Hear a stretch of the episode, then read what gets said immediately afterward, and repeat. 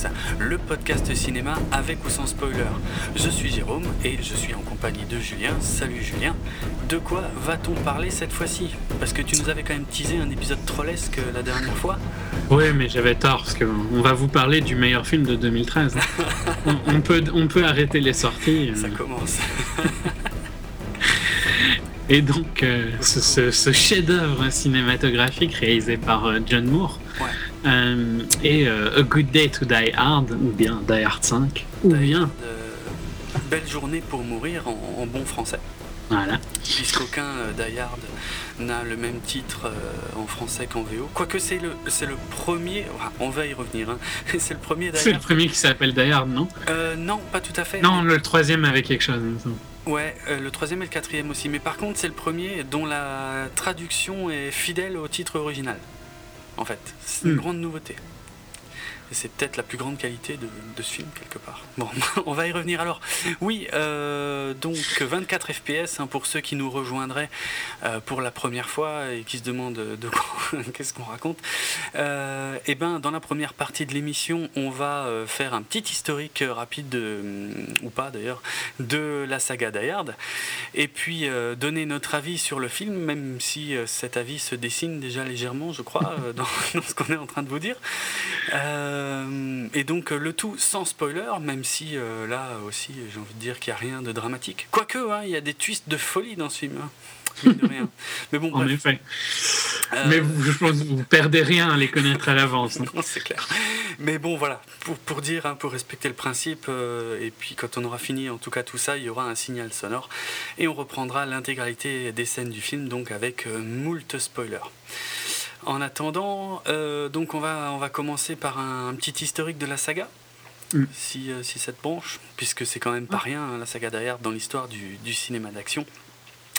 Notamment avec un premier film euh, qui a secoué le genre en 88, donc Die Hard en VO, réalisé par John McTiernan, hein, donc quand même le réalisateur de Predator ou Last Action Hero, et d'autres aussi, mais bon, c'est. Euh, le plus reconnu. Quoi. Ouais, et puis j'aime bien citer Last Action Hero parce que c'est un film que je trouve exceptionnel. C'est un, film dont je me lasserai jamais et euh, qui est euh, très, très, très sous-estimé, quoi. Qui avait été un, gros échec à l'époque où il était sorti, et, alors que il a des des, des, qualités vraiment, vraiment incroyables et une autocritique du cinéma hollywoodien qui est, qui est toujours valable à l'heure actuelle. non, mais ouais, il, est, il faut le voir avec une deuxième vision. Si tu le prends au premier degré, il est assez con. Mais... Ouais, c'est clair, ouais, ouais. Et puis euh, ça avait été un peu euh, vendu comme un film pour les gosses, euh, parce qu'il y a un gosse, justement, aux côtés de Schwartzy et tout, mais bah, c'est un film exceptionnel, je trouve. Mm. Bref, donc John McTiernan hein, qui secoue tout le genre du cinéma d'action avec, avec le premier derrière, donc traduit par Piège de cristal en français. Alors ça n'a strictement rien à voir, mais j'ai toujours trouvé que ça sonnait bien. Ouais, puis bon, c'est adapté à l'endroit, quoi. ouais, voilà. Euh, c'est euh, vraiment euh, ouais, un, un, chouette titre. Parce que derrière, il faut dire, c'est quand même chaud à traduire hein, en français, mine de rien. Ouais, ouais. Hein, ça, ça, veut plus ou moins dire difficile à tuer ou long à mourir, ou, ou, le contraire, long à tuer et difficile à mourir, comme ça. ouais, c'est super chaud à traduire, alors qu'en en Allemagne, par exemple, je crois que la saga s'appelle Stirb langsam. Ce qui veut dire. Ce qui veut dire. Meurt lentement. Hmm. ouais, mais c'est un, peu, c'est un peu près ça, quoi. Ouais, ouais, ouais, mais c'est. Euh, je sais pas, a priori, euh, c'était. Ça passait mieux en allemand, en français ils se sont dit que c'était chelou. Mais il faut dire que les, les, adaptations de titres en français sont assez mystérieuses. Hein. C'est un, un, domaine euh, qui est vraiment pour moi et qui était encore pire à cette époque-là, il me semble. Ouais, oh, mais des enfin, fois. Quoique, ouais, ouais, des fois, de nos jours, il y a des trucs bien, bien chelous aussi, mais euh, on en reparlera d'ailleurs pour le, pour le deuxième Die Hard, qui a des trucs euh, très intéressants au niveau du titre. Euh, en tout cas, pour, euh, pour revenir euh, peut-être sur le premier Die Hard, il y a des millions d'anecdotes euh, excellentes sur le premier Die Hard, mais enfin, je vais en citer que quelques-unes. notamment le fait que le, rôle de John McClane, alors je vais le dire comme ça, boum, ça va paraître très surprenant, hein, mais en fait, il y a une raison à ça. On va dire que le, rôle de John McClane aurait dû être interprété par Frank Sinatra. alors dit comme ça, c'est chelou. En fait, il y a une raison. Il euh, faut savoir que le premier euh, film est l'adaptation d'un bouquin qui s'appelle euh, Nothing Lasts Forever, donc paru en 79, écrit par un certain Roderick Thorpe. Et en fait, ce bouquin était la suite d'un autre bouquin qui s'appelait The Detective. Et The Detective, en, paru en 66, en fait, avait été adapté en 68 au cinéma, avec Frank Sinatra dans le rôle principal. le rôle principal d'ailleurs de l'inspecteur Joe Leland. Et donc, euh, Frank Sinatra avait un espèce de contrat d'exclusivité qui le liait au personnage. Et euh, si jamais il y avait une suite euh, qui était mise en chantier, ben, le rôle était pour lui, d'office. En tout cas, en priorité, on va dire. Hmm. s'il le voulait, quoi. Ouais, s'il le voulait, voilà.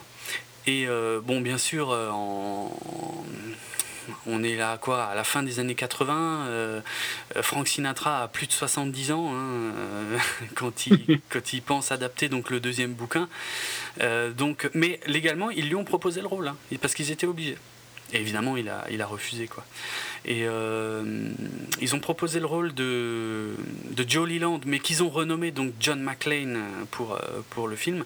Ils l'ont proposé à d'autres acteurs. Ils l'ont proposé à Schwartz, ils l'ont proposé à Stallone. Euh, je crois qu'il y a eu aussi Al Pacino, je sais pas combien d'autres. Et en fait, Bruce Willis était seulement à la fin de la liste. Parce que tous les autres ont refusé, en fait. Et il n'était pas très connu hein, avant ça. Bah non, carrément. Il était, c'était un acteur, mais pas.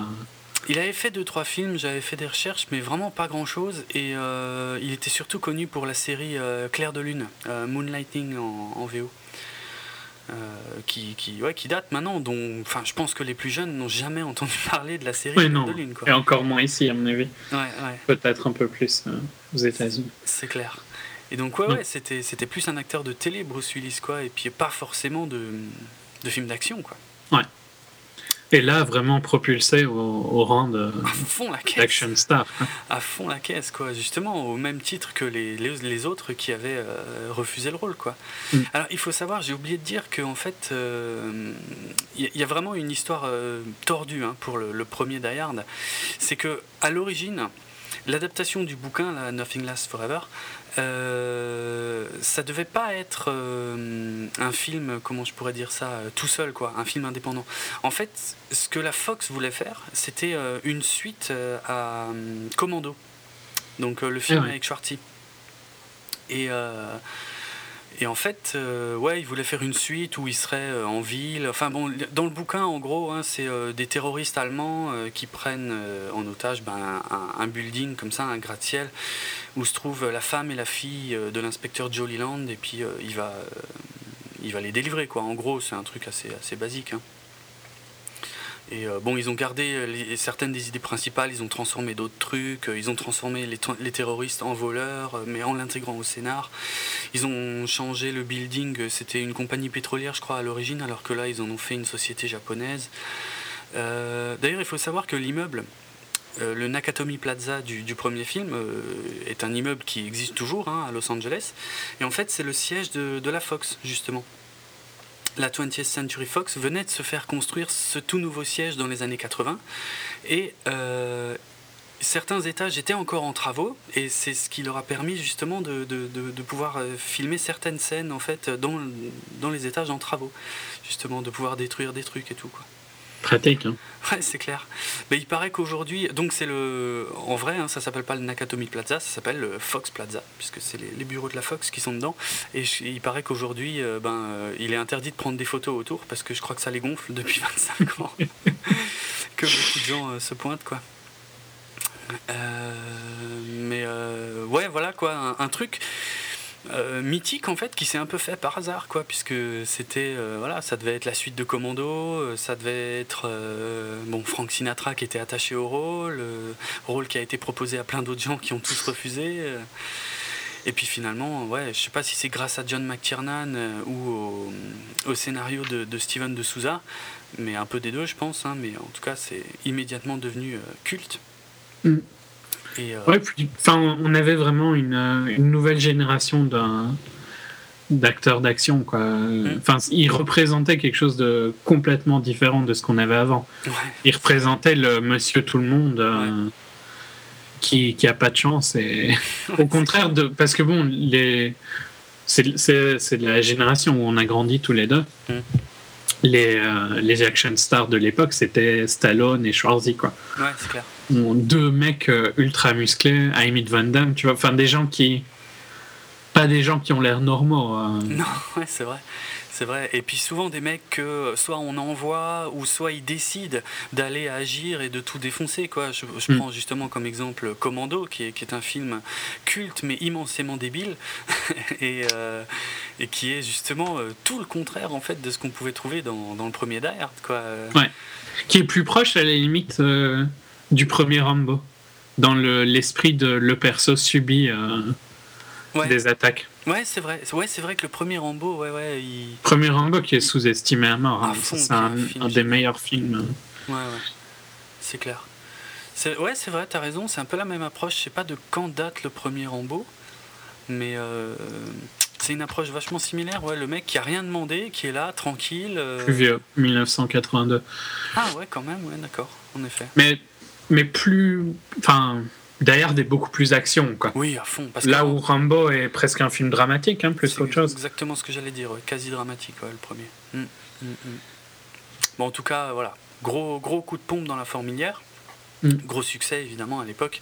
Euh, et puis euh, bah, évidemment euh, une suite hein, mise en route très très très très vite puisque Die Hard 2, puisque c'est son nom original, sort en 90 euh, réalisé par euh, Rémi Harlin. Alors Rémi Harlin, euh, qui est considéré un peu comme un tâcheron du cinéma d'action, bon, c'est plus ou moins vrai. Hein. Il n'a pas forcément fait des grands grands films. Enfin, il en a fait quelques-uns. Il a quand même fait Cliffhanger, Au revoir à jamais, The Long Kiss Goodnight, je crois que c'était en VO, Peur bleue, qui avait un peu modernisé les, les, histoires de requins.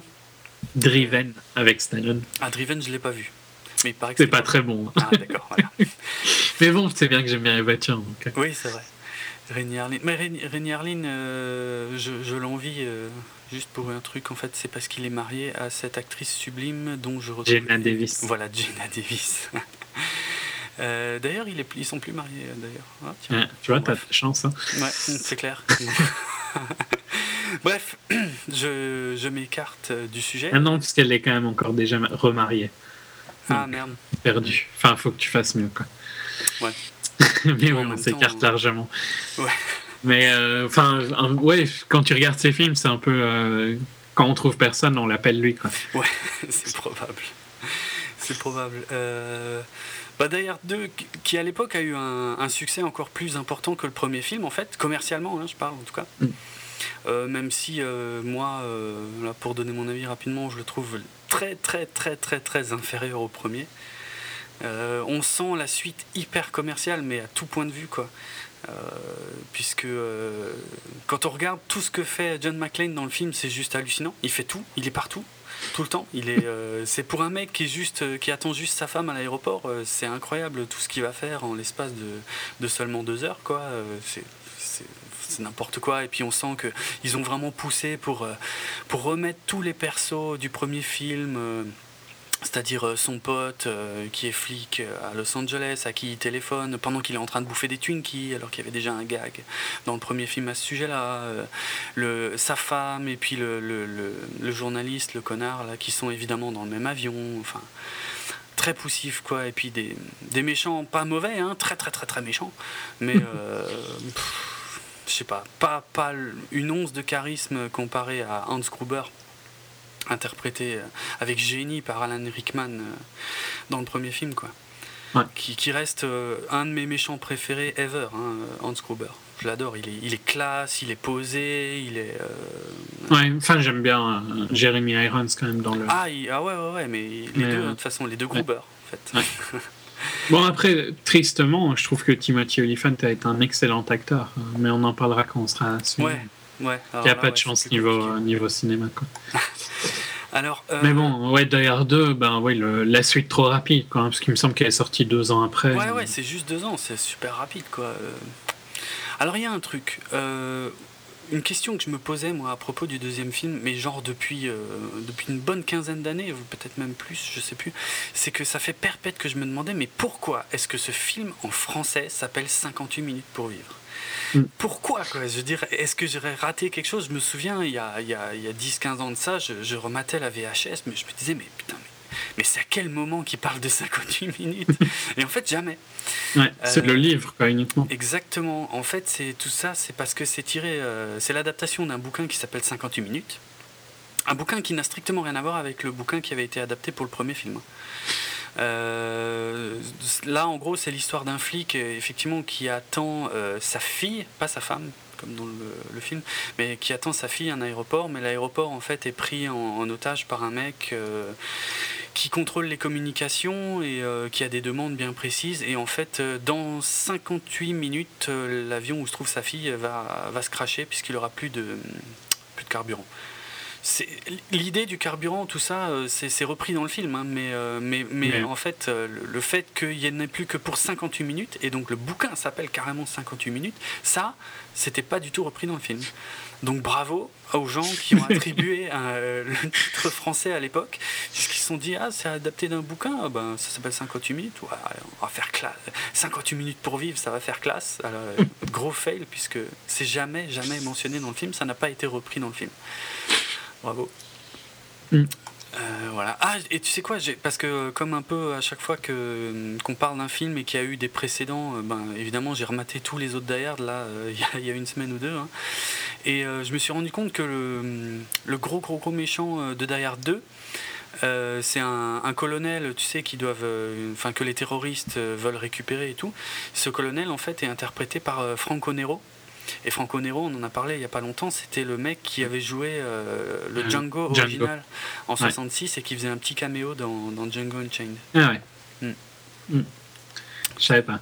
Ouais, ça m'avait fait délirer de le, voir là. Enfin, je l'avais absolument pas reconnu. C'était dans le, dans le générique de fin que j'ai vu marqué euh, Franco Nero, général Ramon Esperanza. Oh merde, c'était lui. voilà, on enchaîne en 95 avec un Donc 5 ans Cinq ans plus tard. Hein, ouais, ouais, ouais, ouais. ben, euh, cinq ans parce que je crois que ça a été un peu compliqué. Euh, je me souviens plus, ils ont eu du mal à le mettre en place, mais en tout cas, ce qui est bien avec le, troisième, c'est que John McTiernan revient à la saga qu'il avait initiée sur le premier film, avec cette fois un, scénar euh, complètement original, pas du tout adapté d'un bouquin, parce que c'est la suite directe du premier en fait, même si on ne le sait pas tout de suite. Donc euh, Die Hard with a Vengeance euh, en VO, euh, renommé Die Hard 3 Une journée en enfer en français, ce qui était oui, ce, qui, était correct jusqu'au moment où est sorti Une nuit en enfer en fait. Et là je me suis dit ok c'est bon les mecs trouvez autre chose quoi. parce que, oui parce que enfin moi je trouve qu'une journée en enfer ça allait quoi. C'était pas. C'est correct ouais. Mais ça n'a strictement rien à voir avec le avec le titre original. Non, mais qui est ultra dur à traduire. Quoi. Ouais, qui est quasiment impossible à traduire, c'est clair. Hein. Die Hard avec une vengeance, ok. Hmm. Ouais. Comme un des titres alternatifs de Die Hard 2, c'était Die Harder. Euh, ouais, c'est vrai. Bah, pareil, quoi, impossible à, traduire. c'est sûr. C'est sûr. Bon, moi j'adore ce film. Hein. Je, vraiment, Die Hard 3, euh, c'est un film exceptionnel. Euh, ah, il y a, peut-être des petits défauts vers la fin. On sent que à la fin, c'est un peu. Euh, je sais pas, il, patauge un petit peu, on va dire. Mais, mais tout ce qu'il y a avant est tellement exceptionnel. Moi, je, je, surkiffe ce film que j'ai vu au cinéma d'ailleurs, mm. à l'époque. Et euh, voilà, énorme, énorme claque. Euh. Pour moi, le 1 et le 3 sont au même niveau. Quoi. Et puis d'ailleurs, c'est les, seuls, c'est les seuls que je reconnais en tant que vrai d'ailleurs, d'ailleurs, ça dit en passant. Moi, je dirais que c'est aussi un des meilleurs casts de, bah, des cinq, hein. avec Samuel L. Jackson comme deuxième, euh, deuxième acteur qui est vraiment excellent. Qui, fait qui, font, qui ont une super bonne relation hein, entre les deux. Mais ça marchait super bien parce que c'était dans le premier, dans le deuxième, il était tout seul euh, tout le temps et bon, entouré de, de, flics cons et puis, de, et puis des méchants évidemment. Euh, que là, il change totalement la donne. Quoi. Là, il est avec ses collègues flics qui sont loin d'être cons, qui en chient même dans, dans pas mal de scènes. Et, euh, et, par contre, il y a un petit côté buddy movie quand il est avec Samuel L. Jackson. Quoi. Il, y a, il y a un duo maintenant. Ouais. Ça fonctionne super bien. Quoi, ça en fait, contrairement aux deux, bah, c'est tout le contraire du 2 hein, d'ailleurs. C'est, euh, on n'essaie pas de copier euh, tout ce qui a fait le succès du 1, au contraire, on secoue tout complètement et c'est, génial. Absolument génial, quoi. Tout, la mise en scène, la, musique, l'humour, hein, il y a beaucoup d'humour dans ce film. Mhm. Vraiment. Puis le. là où, où, où Die 1 était un huis clos dans, dans le building, mm. là on est sur toute la ville, quoi. Ouais tout en se sentant quand même enfermé dans le sens où c'est Manhattan et donc euh, on est bloqué quoi sur l'île à peu près. Mais euh, ouais, des tons complètement différents du premier. À fond. Vraiment, euh, super. moi c'est pas, je le mettrais pas au niveau du premier, mais c'est largement mon deuxième de la série quoi. D'accord. Il y, a des gens qui n'aiment pas du tout le, 3, hein, qui préfèrent mm. largement le 2 au 3. Bon, après, je sais pas, peut-être pour le côté action à fond, quoi. Euh, c'est vrai que le 2, euh, voilà, ça, ça, y va très fort, mais bon. Ouais, enfin, il y a quand même des scènes bien ridicules hein, dans le 3. Hein. Le, le, scène avec l'eau dans les, dans les égouts, enfin, le, ah oui, oui. Pas des égouts, qui ressort par le, le tuyau. ouais. Il y a quelques scènes assez épiques comme ça, mais euh, bon, faut les accepter, quoi. Faut, ah, non, ouais. J'adore, je sais pas, je trouve que tout fonctionne à fond la caisse. Et puis, comme tu disais, le, méchant Jeremy Irons, c'est génial. Bah, c'est exactement la même approche que pour le premier film d'ailleurs. Hein. C'est-à-dire, on prend un mec qui est pas du tout connu pour être un, acteur d'action. Euh, qui au contraire, hein, comme, euh, comme Alan Rickman, hein, qui est plutôt un acteur de théâtre ou d'œuvres classiques, on va dire. Et, ça, mm. et ça en fait des, des, méchants exceptionnels, quoi. Dans les deux cas, quoi. Les deux frères Gruber, euh, c'est Ouais, non, vraiment euh, excellent tous les deux. Oui, enfin, moi, ce que j'ai bien aimé, c'était, c'est aussi l'histoire. Je trouve que le. Là où le premier était. Enfin, le, l'idée de comment ils font. Comment ils font leur casse et tout ça, je mm. trouvais vraiment excellente. Quoi, ah, c'est clair. Donc, rien que pour ça, je lui, je lui donne un peu de. De, c'est, c'est, clair, bah ouais, c'était un peu l'idée du 1 et du, et du 3. Hein. Ce sont à chaque fois des casses déguisées. Mm. Euh, une idée qui sera reprise dans le quatrième. Mais alors, euh, de façon euh, hyper poussive, et puis on l'a quand même déjà vu deux fois dans la saga.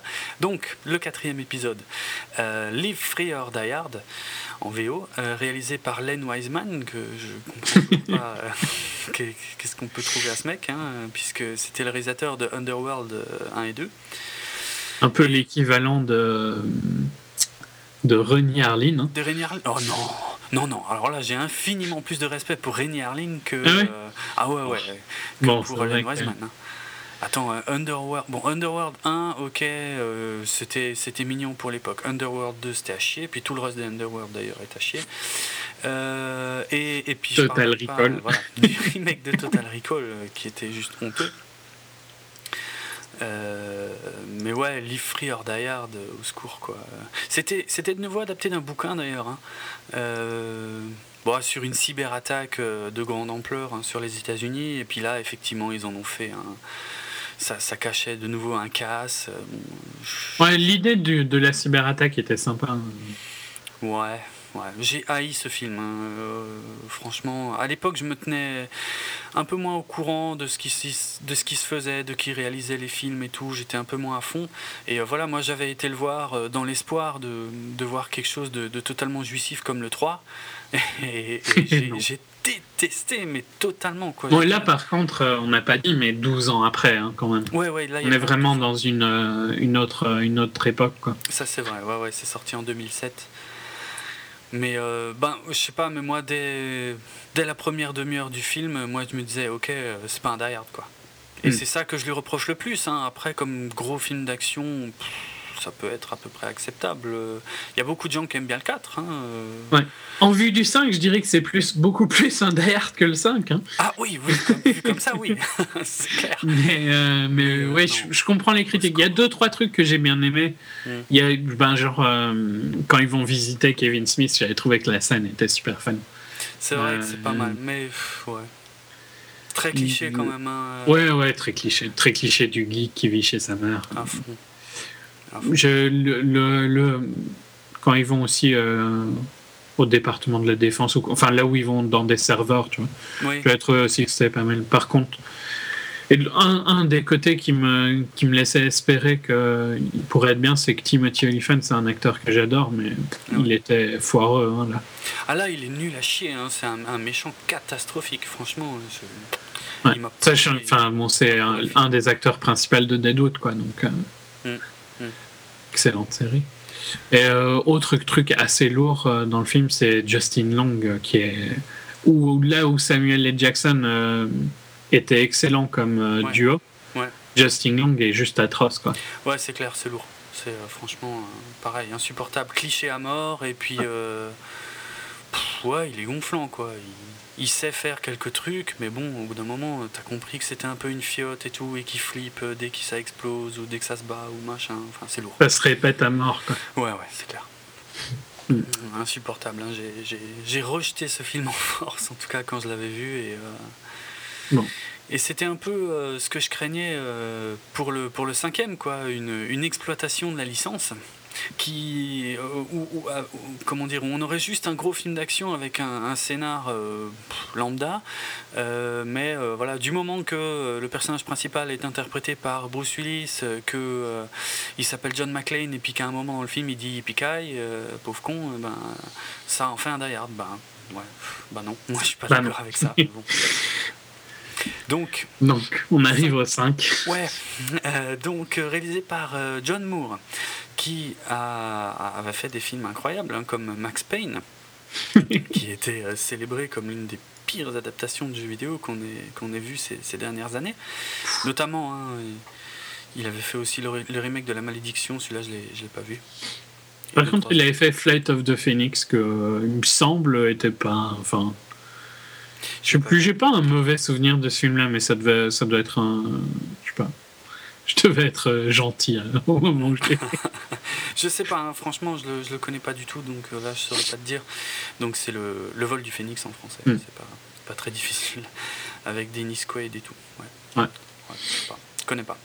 Hmm. Euh, on, aurait dû se méfier, par contre, avec le scénariste. parce que le scénariste, c'est un certain Skip Woods. Alors, c'est de nouveau un scénario totalement original, comme pour le 3 c'est pas une adaptation de bouquin cette fois, mais euh, le mec en question avait euh, par exemple scénarisé X-Men Origins Wolverine. Et avec le recul, je me dis ouais, ouais, il y, a du sens en fait là-dedans. Effectivement, hein, c'est euh, action, action, action, et encore pas du meilleur goût. Mais alors par contre, le scénario finalement, c'est un bien grand mot quoi. Enfin là, je dévoile mon avis, pardon. Mais bon, pire, et ce qui, ce qui me fait assez marrer dans ce scénariste, c'est qu'il a scénarisé Hitman qui était d'Obesque, hein. donc l'adaptation aussi du jeu vidéo, avec encore une fois Timothy Olyphant qui a vraiment pas de chance, hein, parce que je vous assure que c'est un bon acteur. ah, moi j'ai du mal à croire, hein, mais bon, je te crois sur Mais regarde Deadwood, hein, euh, ou euh, ouais, regarde Deadwood, ou Justified. Et euh, ce qui me fait marrer, c'est qu'on lui redonne l'adaptation, donc qui va s'appeler Agent 47, qui est le personnage de Hitman, donc il, a le droit de reboot, il a le droit de faire une fois Hitman et de le rebooter, alors que le premier était d'Obesque. Non, c'est le même gars qui va écrire. Euh... ne savais même pas d'ailleurs qu'il allait y avoir un reboot de Hitman. Ah ouais. Je l'ai découvert. Eh ben, bravo. Je comprends pas. Franchement, bravo. Je n'ai pas d'autres mots. Euh. Bravo à tous les gens qui. Qu'est-ce qu'ils font, hein, ces gens-là Ouais, hallucinant. Et bon, il, avait, il a aussi écrit un Team qui était assez marrant, je trouve ouais, l'agence touriste était sympa. C'était pas le plus grand film de Joe Carnahan, euh, l'agence touriste, mais vraiment, moi, je, je trouvé bien, bien fun, quoi. Hmm. Sympa. Mais pas un scénar extraordinaire. Non, non. Et il avait fait Swordfish aussi avec euh, John Travolta. Euh, Opération Espadon, c'est ça, non? En français, je crois. Hein, ouais. Ok. J'ai jamais vu ce film. Il paraît qu'il est bien déjanté. Ouais, il est marrant, mais bon, c'est pas très. c'est le réalisateur de 60 secondes chrono. D'accord. Il ah, faudra que je m'y intéresse. Swordfish. Euh, c'est aussi une histoire de casse euh, cachée. Il me semble, ouais. Du peu que j'en sais. Hmm. Hmm. Ok. Ok. Donc, euh, Good Day to Die Hard. Donc, Die Hard, belle journée pour mourir. Hein, donc, le, le, seul titre à peu près bien traduit de la saga. Même si ils évitent soigneusement de traduire Die Hard. mais bon, encore une fois, là, il y, a des raisons.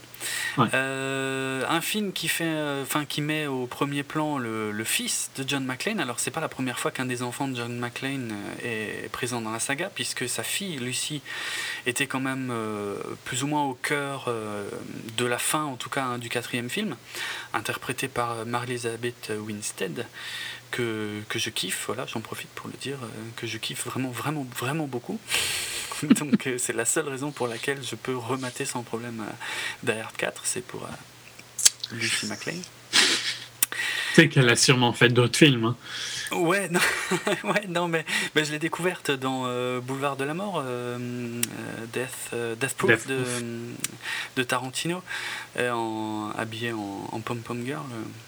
Même si elle n'a pas un rôle extraordinaire, hein, elle fait, euh, fait pas grand chose d'ailleurs dans le film, mais elle est incroyable. Dans le remake de The Thing, qui est, euh, on va dire, mignon comparé à l'original, qui lui est. Ouais, moi je trouvais pas trop mal le, remake. Enfin, pour un il est, enfin, remake préquel, mais préquel euh, qui raconte la même chose que l'original, donc remake quand même. Bref. Voilà, enfin, j'ai kiffé parce qu'elle était dedans. Enfin bref, on s'éloigne encore une fois. Euh, mais ouais, ouais, elle a, elle a sûrement fait d'autres films que j'ai pas vus. Mais Scott en tout cas, Pilgrim. Et Scott Pilgrim. Ah bah celui-là, par contre, je l'ai vu, j'adore. c'est ça qui m'étonnait que tu ne le dises pas. Ouais, mais, je, mais parce qu'elle a pas du tout la même tête en fait euh, dedans, mais oui, oui. C'est vrai. Mais euh, bon, de toute façon, elle a pas un très grand rôle hein, dans, dans Die Hard 5. Non, c'est clair. Mais elle est, je peux le dire ça, je peux le dire tout de suite, elle est de loin ce que j'ai préféré dans le film. De loin. Hein. On la voit deux fois, mais c'est les deux meilleures scènes du film pour moi. Je dis bien pour moi, hein, parce que voilà. Euh, donc, euh, qu'est-ce qu'on peut dire d'autre? Ah oui, donc le fils euh, McLean, donc Jack McLean, interprété par Jay Courtney. Alors, c'est un mec qu'on n'a pas vu dans grand-chose pour l'instant, sauf si vous avez été voir Jack Reacher avec Tom Cruise en début d'année. Euh, c'était le, c'était le méchant. Ouais. Qui était pas, enfin, qui était, bon, il disait pas grand chose, hein, mais. Ouais, il était très, très taciturne, très. Bon, il dit pas grand chose dans derrière non plus. Hein. Non, c'est vrai. Mais il était, il était correct dans, dans Jack Reacher. il était mieux dans derrière. Ça, c'est clair. Euh, voilà, qu'est-ce qu'il y a d'autre qu'on pourrait souligner? Non, bah, le reste, euh, la musique Marco Beltrami, bah, c'est le même que, que celui qui a fait la musique de Die Hard 4, même si euh, la musique de Die Hard 4, honnêtement, il n'y avait rien, enfin, je, me souviens de rien de marquant, alors que là, dans la musique de Die, Hard, 5, en fait, il y a des petits rappels à la musique du tout premier film, en fait. Mais il y a plein de rappels au premier film, hein, oh, il y a plein, de rappels. Ah, il me semble qu'il y a quand même quelques... Il y en a quelques-uns, mais il n'y en a pas quoi. Bah, quand même, enfin, on en parlera quand c'est dans les spoilers, mais je trouve qu'il y a des, des, petits des petites scènes qui t'essayent de te faire rappeler. Euh. Ah oui, oui, je, notamment une où je vois très bien de laquelle tu parles. Mais ouais, mm. mais bon, ouais, ça reste. Euh, enfin bon, on en parlera plus tard. Je, trouve que, je trouvais ça très gratuit et pas forcément très utile, quoi. Parce que même les. Ah non, mais c'est, je trouve que ça fait plus de mal qu'autre chose parce que ça te rappelle, putain, c'est vraiment de la dope ce que je suis en train de regarder, quoi. c'est clair c'est clair. Et là, notamment dans la musique de Marco Beltrami, ben, au tout début, d'ailleurs vous l'avez entendu hein, au, tout début de l'émission, on entend euh, vaguement l'Ode à la joie, euh, qui est donc extrait de la 9e symphonie de Beethoven, et qui était donc euh, présent dans la BO du premier, parce que c'était Michael Kamen qui avait fait les BO du 1 et du 2 et du 3. Et bah, les BO du 1 et du 2 qui étaient très similaires d'ailleurs, alors que le 3 était parti sur totalement autre chose, mais dans le 1, il y avait beaucoup de comme ça de, Beethoven, euh, en fait. Ce qui était sympa parce que les méchants étaient allemands. Et euh, alors que lui, il avait aussi fait ça pour euh, rendre hommage à Orange Mécanique, en fait. Parce que c'est un peu les mêmes morceaux, certains, mm. qu'on pouvait entendre d'Orange Mécanique. Et du coup, c'est devenu un truc un peu mythique de la saga, l'Ode à la joie et tout. Sauf que ici, ça ça n'a rien à foutre là, quoi. Il n'y a, a, pas, y a pas de. Enfin, ouais, non, j'ai failli spoiler. Enfin, c'est pas un spoil, hein, mais c'était pas un vrai spoil, mais bon, disons que ça n'a strictement rien à voir avec le, les gens qu'on peut croiser dans le 1 ou le 3, donc euh, ouais, aucun intérêt de mettre l'ode à la joie, ni, euh, ni un rappel du, du, thème principal du 1 et du 2, quoi. Mais bon, bref, pourquoi pas. C'est mignon, ils essayent. Ouais, ils essayent. C'était comme dans le 4, hein, quand il y a un agent du FBI qui se pointe à un moment et qui dit euh, bonjour, agent Johnson, agent spécial Johnson, et puis qu'il y a John McClane qui le regarde, qui dit ah, Johnson, ah, ok. Ouais, c'était une référence au 1 hein, où il y avait les agents Johnson et Johnson qui étaient complètement cons. Hein, avec euh, la fameuse scène de l'hélicoptère et tout. Moi, je trouve que c'est totalement gratuit et que ouais, ouais, clairement. ça sert à rien, mais bon, bref. Ben ouais, voilà pour la présentation générale. On peut, on peut commencer à donner notre avis. non, mais au cas où vous l'auriez pas compris, euh, c'est drobesque. Est-ce que tu le conseilles? Non. tu m'étonnes. non, c'est catastrophique. Hein. je m'attendais à de la daube et c'est pire que ce que je m'attendais. Bon, il y, a des raisons hein, pour euh, qui m'ont énervé peut-être plus que euh, vont énerver d'autres personnes, mais j'en parlerai quand toi tu les connais. J'en parlerai quand on est en spoiler. Mais bon, moi la seule scène que j'ai trouvé ok, je trouve pour la, la taille, parce qu'elle est complètement ridicule, hein, c'est pas vraiment un spoil vu que ça se passe au début, c'est la scène de poursuite, quoi, mm. qui je trouve juste pour l'échelle de, de, la poursuite, mm. si on arrive à oublier la débilité de la poursuite en elle-même, oui. euh, est impressionnante dans le sens où elle est dans le trafic et tout ça, quoi, et que ça a pas l'air d'être du CGI. Pour ça, je l'ai trouvé assez bien faite, même si elle est quand même fort coupée, coupée, coupée, coupée, coupée. oui, c'est vrai que c'est un des trucs que j'avais détesté dans le 4, c'est que euh, quasiment toutes les scènes d'action, il y, a y a des images de synthèse partout, tout le temps, à fond. Et c'est ça se voyait trop, et puis c'était pas vrai, quoi. Alors que là, comme tu le dis, cette scène de course-poursuite est peut-être vraiment le seul truc qui sauve un peu, enfin pas qui sauve, mais qui, qui est à peu près. Qui, le pire, c'est que c'est vraiment au début du film. Et donc on peut se dire, bon après, à limite, hein, c'est le seul point positif que je donnerais au film, c'est que mm. il est très con, mais euh, il se passe quasiment tout le temps quelque chose. Ah oui, c'est non-stop. Il y, a, il y, a, très peu de temps mort. Euh, le temps passe relativement vite dans la connerie. Quoi. Bah déjà, il dure qu'une heure et demie, alors que tous les d'ailleurs jusqu'ici duraient deux heures. Mais effectivement, quand on voit la, la, nullité du scénario, en fait, ouais, heureusement qu'il dure qu'une heure et demie, parce qu'on se rend compte que les, les, rares fois, entre deux scènes où ils prennent 30 euh, secondes ou une ou deux minutes pour discuter, c'est atroce. C'est nul, nul, à chier, quoi. Donc, euh, effectivement, il vaut mieux que ça pète, que ça pète, que ça pète, quoi. Et la course-poursuite est assez incroyable. J'avoue que euh, au début, je, la trouvais bidon parce qu'elle elle était quand même pas mal gâchée par, euh, par quelque chose que j'évoquerai quand on sera dans les spoilers. Mais ouais, mais il y a des problèmes avec elle. Hein. Je trouve juste que si tu arrives à accepter ces problèmes et que tu la regardes, elle est assez impressionnante. Elle est, ouais, ouais, elle m'a euh, surtout vers, vers la fin de cette scène, hein, pas du film, mhm. elle m'a vraiment impressionné, quoi. C'était limite de la destruction massive, quoi. C'était, ça y allait fort. Ouais. Et ça, j'avoue, c'est pas mal. Alors le reste, par contre, au secours, quoi. Parce que la scène finale, hein, qui est censée, normalement, hein, quand on écrit et quand on réalise un film, je pense que le but c'est que de faire en sorte que la fin soit plus forte que tout le reste. Euh, bon, bah on en est loin, hein, la, scène finale est minable. Oui, mais enfin, de toute façon, aucune scène n'aura l'échelle de la première de la scène de, de course-poursuite. De course-poursuite, en tout cas, c'est clair. Et puis, et puis elle, elle, a, elle a tous les défauts, euh, la scène finale, que n'avait pas cette scène de course-poursuite, c'est-à-dire qu'il y a du, du CGI à fond la caisse. Et c'est moche, c'est super moche. Euh... Elle, est, elle est débile encore plus que le ah reste du film. Ah ouais, c'est clair. Et c'est ah dur, hein, parce que bon, c'est pas. C'est pas ah peu hein, d'être plus débile que le reste du film. Quoi. Ah ouais, c'est quand même. Oser, hein. oui. Fallait réussir aussi, hein. fallait pas juste oser, tu vois. Fallait... Mm, oui, c'est vrai, c'est vrai. Euh, y a, moi, ce qui m'a pourri le film, bon, évidemment, je crois que c'est même pas la peine de préciser que, que ça n'a strictement rien à voir avec un Die Hard, ni de près ni de loin. Euh, ouais, ouais. Ça, je vais, vais... Vas-y. Bah ouais, vas-y, vas-y. Alors. Non, mais enfin, le, le, c'est peut-être non plus gros problème, c'est que il est pas son. Enfin, l'idée de John McClane, c'est que les emmerdes lui arrivent dessus. Ouais. Et que dès le début du film, il va chercher les emmerdes. Mais grave, à fond. À fond. Et d'une manière euh, hallucinante et pas crédible, et puis euh, avec un dédain. Enfin bref. En fait. Il n'est pas du tout John McClane, quoi. Absolument pas. Et, euh, moi, encore plus que ça, vraiment, ce que, ce que j'ai le moins supporté dans tout ce film, c'est que, allez, on va dire que c'est John McClane. Hein, imaginons que voilà, c'est quand même vraiment John McClane, ok euh, bah, C'est devenu un sale con. Franchement, c'est devenu un gros con.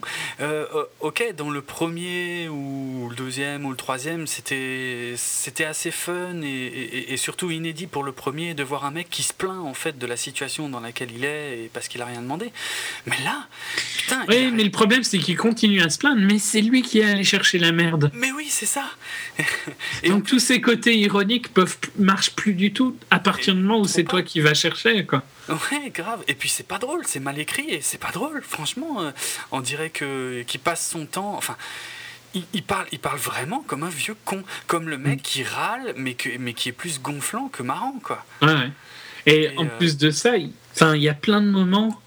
Bon, il, va, il y a une, il y a une phrase qu'ils arrêtent pas de nous saouler avec, hein, on la dira après, mais euh, qui n'a aucun sens. Qui n'a aucun sens du fait que dès le début du film, c'est dit que c'est pas pour ça qu'il y va. Ouais. Mais en plus, enfin, il y a plein de moments où il aurait pu partir, quoi. À fond Il y a, y a, plein de, de moments où euh, l'idée de pourquoi il est allé en Russie, parce que donc tout le film se passe en Russie, je peux me pas l'a dit, enfin et en Ukraine. Non, non d'ailleurs, euh, oui, ça se passe pas tout en Russie, mais sauf que eux, eux prononcent jamais le mot Ukraine. non, ils, bah disent, ils disent jamais que Pripyat? Si, Pripyat, ils le disent, mais. mais ils, parlent de jamais d'Ukraine. Comme, si c'était ouais, comme si c'était. c'était une ville russe, quoi. Ok. Ouais, ouais, enfin, c'est pas simple, quoi. Euh, J'imagine que quand même beaucoup de gens savent que Tchernobyl est en Ukraine. Ouais, c'est clair. Mais euh, c'est pas important de toute façon. Mais le, ouais, le, côté des, des, autres films, c'est qu'il n'avait pas le choix d'aller jusqu'à la fin. quoi. C'était ah pas. Euh, Là, il est allé pour. Euh, soit qu'il soit allé en Russie pour euh, aider son fils, parce que bon, c'est au tout début du film, donc je le considère mm. pas comme un spoil. Mais euh, quand, quand, ils sont quand ils sont prêts à partir, ils partent pas. Quoi. ils se mettent dans plus de merde. Et donc, c'est là où tous ces problèmes d'attitude qu'il a, qui, qui, sont désagréables, même s'il était dans la situation de Die 3, hein, par exemple. Parce qu'il a vraiment pris un côté très connard. Mais c'est amplifié par, euh, par le plot, quoi. Ah ouais, totalement, totalement. Et puis, euh, puis même, hein, honnêtement, le jeu de Bruce Willis et tout. Euh, il en a rien à foutre, quoi. Il n'a pas envie d'être là, quoi. Ouais, c'est clair. Et ça, ça se sent, mais tellement. À fond. Je On sait bien que Bruce Willis, quand il n'a pas envie, il joue très mal, quoi. Mm. Mais bon, enfin, je sais pas, je sais pas s'il a des problèmes d'argent ou quoi, mais. Non, mais tu sais, genre euh, Nicolas Cage euh, a des problèmes d'argent, donc ah, oui, ok. qu'il fasse des films d'obèse, ben, passons, quoi, tu vois, il a besoin de. Ouais, ouais. Mais euh, ouais, je sais pas, je sais pas. Parce que quand il, quand il veut être bon, il est bon, hein. Bruce Willis dans Moonrise, Moonrise Kingdom et Looper, il est excellent, quoi. Ouais, c'est clair. Mais ouais, quand il veut pas, il veut pas. Hein. Non, non ça, ça se voit et ça se sent. Donc, euh, je crois qu'on va, on va arrêter là pour la partie sans spoiler. On a énormément de choses à dire euh, dans la partie spoiler qui arrive. Donc, en gros, on ne le conseille pas. C'est une insulte à la saga Die c'est une insulte aux fans de Die Et euh, même si, je crois que, même si on n'essaie pas de l'intégrer vraiment au canon de la saga Die ben, c'est un mauvais film. C'est un mauvais film, hein, franchement. C'est mm. un comment dire, un scénario tellement minable que euh, je me suis rendu compte d'ailleurs euh, récemment que je me souvenais absolument pas des noms des méchants et que même leur motivation n'était pas forcément passionnante, hein, tellement c'est mal écrit et tellement c'est mal amené. Enfin bref, c'est voilà quoi. Puis visuellement, ouais, c'est un mélange de je sais pas, de, c'est très bizarre, de, de, de, CGI dégueulasse à la fin, euh, de scènes urbaines beaucoup plus réalistes euh, au début, euh, un mixage sonore, je sais pas si, si c'était que dans la salle où je l'ai vu, mais putain le son était hyper fort et hyper assourdissant. Mm. Apparemment c'est le premier... c'est le nouveau en, en Atmos. Là. Ouais, le nouveau Dolby Atmos Surround euh, je sais pas si c'était lié à ça, mais putain, chez moi, c'était vraiment assourdissant, quoi. Euh, limite, euh, quand. mais c'est pas, enfin, c'est pas un des premiers, hein, parce que Pi était, était comme ça. D'accord. Ouais, mais je connaissais, pour être franc, je connaissais même pas cette. Non, ils le, vendent, ils le vendent plus là sur celui-ci. D'accord. Avant. Cette nouvelle. comment ce, nouveau. technologie, quoi. Cette nouvelle technologie, merci. Mais euh, voilà quoi, c'est euh, ça, ça t'en fout plein la gueule et plein les oreilles, mais enfin surtout plein les oreilles, je trouve que vraiment plein la gueule, même si ouais, les scènes d'action se succèdent, mais elles sont plus ça va, moins c'est crédible et plus c'est moche quoi. Ouais, ouais. c'est pour ceux même qui voudraient juste un bête film d'action à la con. Hmm. Euh, bah déjà il y en a des meilleurs que ça. Ouais, je pense. Mais c'est c'est même pas un ouais donc il y a le côté où c'est un, mauvais film d'action, et en plus le côté où il va en descendant, quoi. Il est de pire en pire euh, tout le film. À fond. Euh, pas qui pas qui partait de tellement haut, hein, mais mais c'est dire à quel point il va bas, quoi. Ouais, c'est clair. Il y a quand même une énorme différence de ton en plus, hein, euh, justement, dans la, dans la descente, on pourrait dire, du, du film.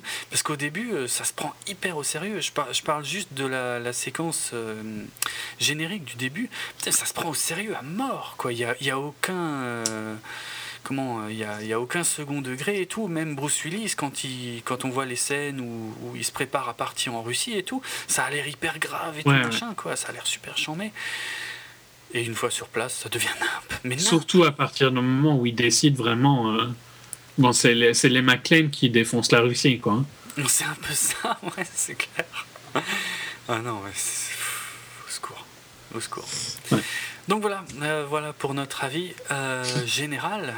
Et nous allons maintenant passer à la partie spoiler de l'émission. Voici le signal sonore que vous connaissez tous depuis le temps, j'imagine. J'en sais rien en fait. Allez, on attaque donc le film par euh, une succession de scènes, euh, donc comme je disais, hein, avec une musique, euh, ben, celle qu'on a entendue en début d'émission, hein, qui, qui essaie de mettre une ambiance un peu lourde, un peu, un peu à la Jason Bourne, moi j'ai trouvé, tu vois. Oui, puis il y a tout un côté où tu as l'impression que les gens ils font un vrai boulot important et tout. à fond. avec le ministre, je crois que c'est le ministre de la Défense, mais j'en suis même plus sûr maintenant. Bah, je, je crois pas, non, mais c'est un peu compliqué, puis c'est surtout pas très intéressant. Euh, oui, non, mais le côté quand il marche avec tous ces hommes derrière, ça me fait marrer. Quoi. Ah, je sais pas si c'est au tout début ou c'est un peu après, je crois. Mais c'est ridicule. Oui, au ralenti à mort et tout machin, j'ai pas compris à quoi servait Oui, avec tous les juges derrière, quoi, juste histoire de dire regardez tous mes, tous mes sous-fifres, quoi. Hum, hum. Parce que au début, là, cette histoire de Komarov, alors ça, commence, je crois, par des images genre euh, journal télévisé pour essayer de nous expliquer euh, le fait que Komarov est en tôle euh, et que Victor Chagarin, donc, qui est ce russe hyper corrompu, en fait, va essayer de le faire plonger pour pas que lui plonge, en fait. Enfin, c'est pas très clair et ça le devient pas vraiment plus, plus loin dans le film. Hein. Mais en tout cas, ça se prend au sérieux à mort. Ouais oui, puis le côté où Jack, euh, donc euh, le fils, ouais. Euh, ouais, quand il va assassiner. Ouais, il, va, il, va, il va flinguer un mec dans une boîte. et, c'est pris sur un côté super sérieux, avec, à mon avis, une scène qui va énerver énormément de monde, parce que c'est une scène qui est bien montrée dans le trailer où la fille se déshabille. Ah oui, c'est vrai que Qui est résumée en une seconde et demie. Alors ça, c'est dingue. Ça, j'ai toujours pas compris. Parce que Ok, dans, dans, tous les trailers, on voit ce plan de euh, cette nana qui arrive dans le parking, euh, qui euh, en, sa combi, ouais. Moto, quoi.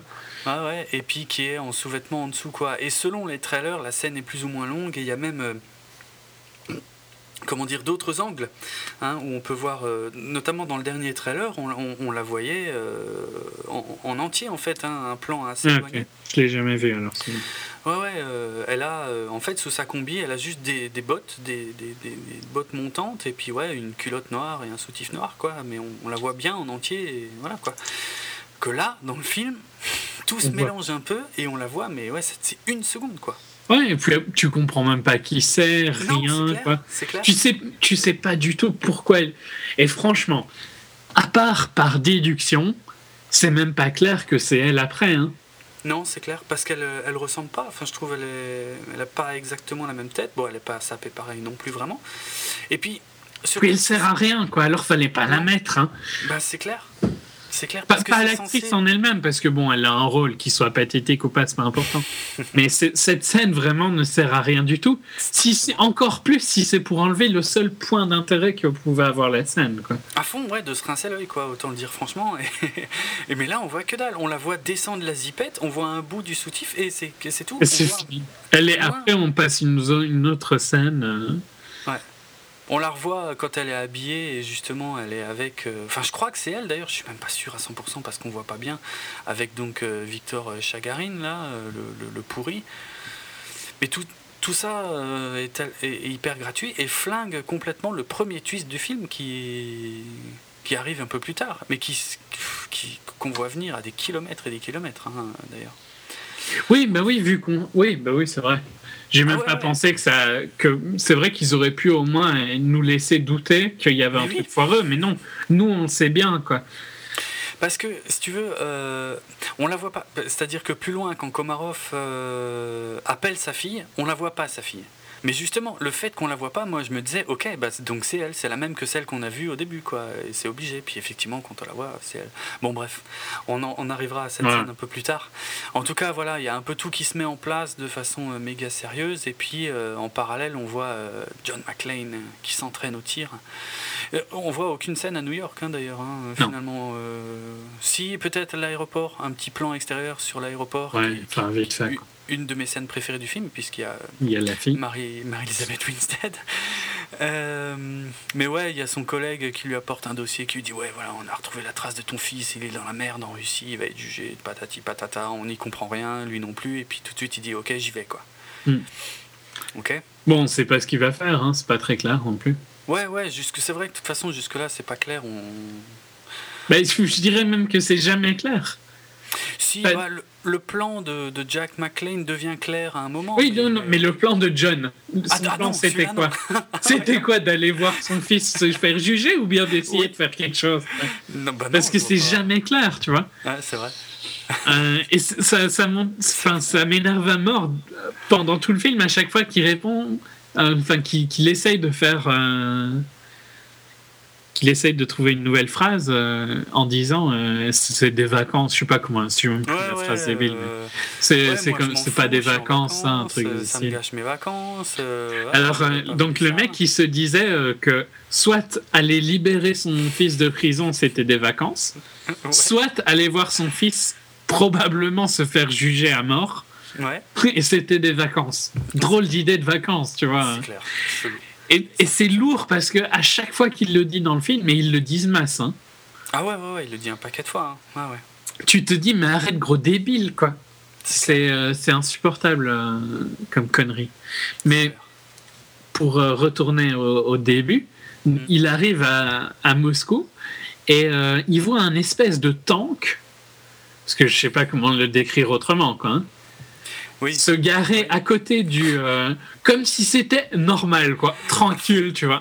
Genre, c'est un mort, hein, tu vois, c'est un peu plus gros que d'habitude, mais rien d'inquiétant, quoi. Il n'y a pas un flic qui se dit c'est normal qu'il y ait un machin de 50 tonnes là à côté, à, À ce sujet-là, il n'y a pas un flic tout court dans le film. Non. Je sais pas si as remarqué, mais il y a zéro. Euh, il n'y a pas de police en Russie. Hein. il n'y en a pas. On fait ce qu'on veut là-bas. On défonce tout. Les Américains, d'ailleurs, viennent, défoncent tout ce qu'ils veulent ça n'affole personne. Non. il y a des mercenaires, mais euh, pas, de... pas plus. Ouais. Bon, on a zappé, euh, bon, Marley-Elizabeth Winstead, on a déjà parlé, mais euh, on a zappé la scène du taxi, mais qui n'apporte pas grand-chose, hein, avec son chauffeur de taxi qui chante New York, New York, très mal. Oui. ouais, en fait. Je sais pas quoi elle sert. Non, elle sert à rien, en fait.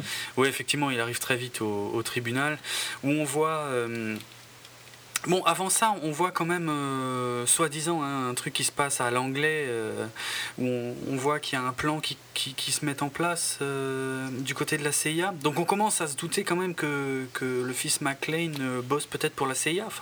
Ah, moi, je m'en avais pas douté. Moi, bon, ah ouais, Ben, c'est pas, c'est pas hyper clair, mais en fait, à partir du moment où, lui va se faire juger en même temps que, que Komarov et, euh, et qu'on voit ces mecs à la CIA qui disent ça y est, le plan est activé et tout machin, je me suis dit, ouais, bah. Ouais, ok. Je comprends la logique, je sais pas, j'y avais, pas pensé au moment même. Mais euh, par contre, euh, système judiciaire quand même très spécial en Russie, où un mec qui est en prison depuis 10 ans se fait juger en même temps qu'un qui vient de se faire arrêter un jour avant. C'est ultra efficace quoi comme système. c'est clair. Et euh, ouais, ouais, c'est n'importe quoi. Bon. Puis, enfin, ouais, non, mais rien que toute cette idée. bon, déjà, le, le 50 tonnes dans la ville comme si c'était ok, tranquille, ouais. discret quoi. Euh, et puis les trois à Berlin, je sais plus, je crois que c'est des BM, qui rentrent comme si, comme si de rien n'était quoi. Mmh. Le mec il regarde pendant 10 minutes s'il n'y a pas de bombe, il y a quand même une bombe, à quoi ça a servi que tu regardes pas comme un crétin quoi? À mort. Et puis si c'était pour les faire exploser, ben rentrer en bourrin quoi. De toute façon, il n'y avait rien qui les empêchait. Hein. Ouais, c'est clair. C'est des scènes qui. des fausses scènes de tension, quoi. Ouais, grave. Grave. Surtout que le, le, méchant à ce moment-là, qui est, qui est ridicule, hein, qui, qui, qui, a fait passer euh, Timothy Elephant pour un grand méchant. Hein, Mais euh, en fait. il, y a, y, a aussi des scènes, il me semble, entre euh, Chagarov et Komarov. Ouais, il est en prison, qui lui dit qu'il, enfin, qu'il veut, tu vois, qu'il veut pas. D'ailleurs, euh, autre gros problème du film, hein, euh, à propos de Komarov, mais on y reviendra plus tard. Euh, mais ouais, il y, a une petite discussion entre Chagarin et Komarov. C'est au tout, tout, tout début du film, ouais, Ouais, assez vite. Ouais, ouais. Qui, que, au moment où on les voit, d'ailleurs, on, on comprend même pas de quoi ils parlent. Quoi. Ouais, ouais. Bon, en gros, ils ont fait des, des trucs assez, assez violents pour que ça embête Chagarin alors qu'il est ultra haut placé. Quoi. Ouais, c'est ça. Et euh, bon, apparemment, là, ça revient plusieurs fois à ce moment-là dans le film, mais euh, il est question d'un dossier, quoi, mm. qui serait en, possession de Komarov et qu'il faudrait absolument euh, récupérer. Bon. Ouais. Ok, on sait toujours pas de quoi il s'agit vraiment, mais d'ailleurs, ça dure assez longtemps, ça, hein, qu'on sache pas.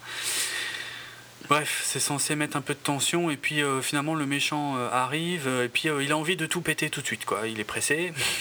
je crois que tout le monde n'est pas forcément prêt. Hein. Je crois qu'il y a même un mec qui lui dit mais il y a encore nos hommes et tout. Il en a rien à foutre. Hein. Il faut que ça. Alors ça pète. On fait péter les voitures, on fait péter le, la salle d'audience. Comment? Les, les, trois voitures qui explosent un building quand même assez massif. Hein. Ouais, c'est clair. ouais, un bâtiment soviétique euh, à l'ancienne, quoi. Ouais, euh, il n'y a, pas eu 3 grammes de, de béton hein, là-dedans, tu vois. Non, non. Mais les murs, les murs ne bougent absolument pas, par contre, mais ça souffle toute la salle qu'il y a dedans. Ouais. Sans, sans vraiment blesser qui que ce soit. Hein. Ben, alors, je sais pas si tu as remarqué, mais euh, en fait, à, ce moment-là, Jack McClane et donc euh, Komarov euh, se relèvent. Bon, ils sont pas super blessés, mais il y a, y, a, y a, plus personne d'autre dans la salle. Je sais pas, ça t'a pas choqué? Moi, ça m'a rendu fou, C'est déjà tellement con. Quoi. Oui, oui, c'est clair. Oui, parce que genre personne se dit oh le, prisonnier qui est super important, tu vois. Hein. Ouais, ouais faudrait pas le protéger un peu? Non, c'est peut-être ah pas lié à lui, quoi, tu vois? Non, il n'y a, y a, pas de, de, plan euh, d'échappatoire, il n'y a, rien, quoi. Hein. Y a rien. On les laisse crever, c'est bon, tranquille. Il n'y a plus personne dans le tribunal et il y a Jack. Et si, il y a quand même quelques personnes parce qu'il y a les bourrins qui arrivent pour tuer un peu ce qui reste. C'est vrai, mais, mais on les voit absolument pas dans la scène où Jack euh, dit à Komarov. Là, c'est vrai qu'il n'y a plus personne. Là, c'est vide, quoi. Et, d'ailleurs, ils, arrivent à, à sortir d'espèces de petites cages en plastique. Oui. Rien compris comment ils sortent de là. Hein. Moi non plus. Parce que ça n'a pas de sens vu que les portes sont devant eux. Ouais. Et que les, trucs sont tombés. Euh, suis d'accord parce qu'on les voit, à ce moment-là, on les voit se lever ou se réveiller un peu dans les décombres. Donc on, en déduit que les, ces petites cages-là sont, sont, cassées. Alors que dans la scène suivante, quand le méchant arrive là, ah ouais, avec, avec ses, ses, miliciens et tout, on les revoit, les, les, cages, et elles sont vides. Et elles sont nickel. Enfin, elles sont un peu dégueulasses. Ouais, mais elles sont. Et elles sont sur la porte. Elles sont posées au sol sur la porte. Mm. Donc il a réussi à soulever la porte. Euh, hallucinant, hallucinant, hallucinant. Dans tout ça, on a quand même euh, John McClane qui se dit hum, ça explose un peu ici. Hein. ouais, c'est ça. Lui, il est toujours dehors et ça le panique pas plus que ça, quoi. Il traîne, en fait, il traîne à l'extérieur du, où il tourne autour. Je sais pas ce qu'il fout, en fait, mais puisque Jack en fait embarque Komarov dans une camionnette, il se barre. Et là, je crois qu'on a la première scène, moi, qui m'a fait totalement décrocher du film, où je me suis dit, oh putain, non. la première Parce que ah, déjà, t'as remarqué qu'il perd les menottes. Hein. Euh... T'as pas tilté. Ah non, tiens, non. Il a, des il a des menottes au début, pendant toute la scène où il s'échappe. Il rentre dans la voiture, et soudainement, il se met à conduire, tu vas tranquille, quoi. Ah, les ah, menottes, Elles, elles, existent plus. C'est jamais dit à un moment s'il a tiré dans les menottes, s'il a enlevé les menottes. Jamais, jamais, jamais dit. Mais il n'y a plus de menottes. Bien vu. mais euh, ouais, il y a déjà avant ça, il y a une scène avec John qui est assez. Ben ouais, justement, voilà, euh, la, première scène, grosse scène avec John, on va dire, qui est vraiment horrible pour moi, qui mm. démolit tout le personnage, c'est que donc euh, Jack et Komarov essaient de se casser, essaient de quitter le tribunal donc avec la camionnette, et on a John qui se met devant, et qu'il arrête et qui dit Jack, descends, descends tout de suite et tout, viens, viens là, qu'est-ce que tu fous et tout machin.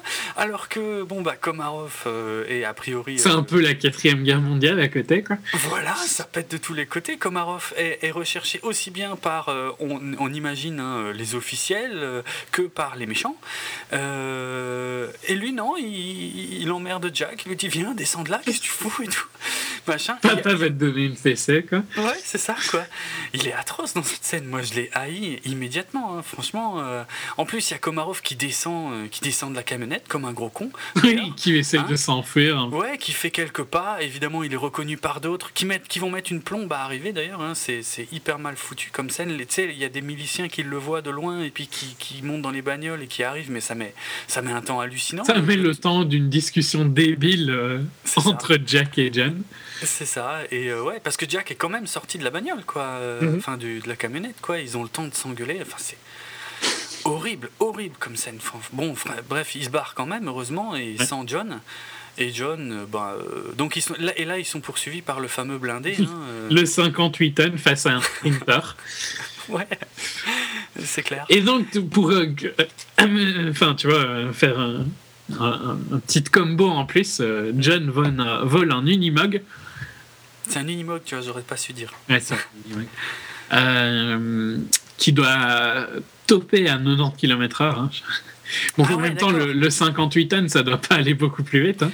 Ouais, c'est vrai. Euh, comparé au sprinter qui doit largement taper dans les, les 180-200 à vide. Ouais, ouais. Euh, clair. Et tout ce beau monde roule à la même vitesse sur les autoroutes allemandes. russes. Mm. C'est sublime. Moi, la, logique, tu vois, j'adore. Bon, évidemment, c'est le genre de truc qui m'énerve et qui énerve peut-être pas. Euh, ouais, ça m'a moins choqué. Mais euh, mais je comprends, ouais, que enfin, si euh, il y a juste le, véhicule de, de ouais, ouais.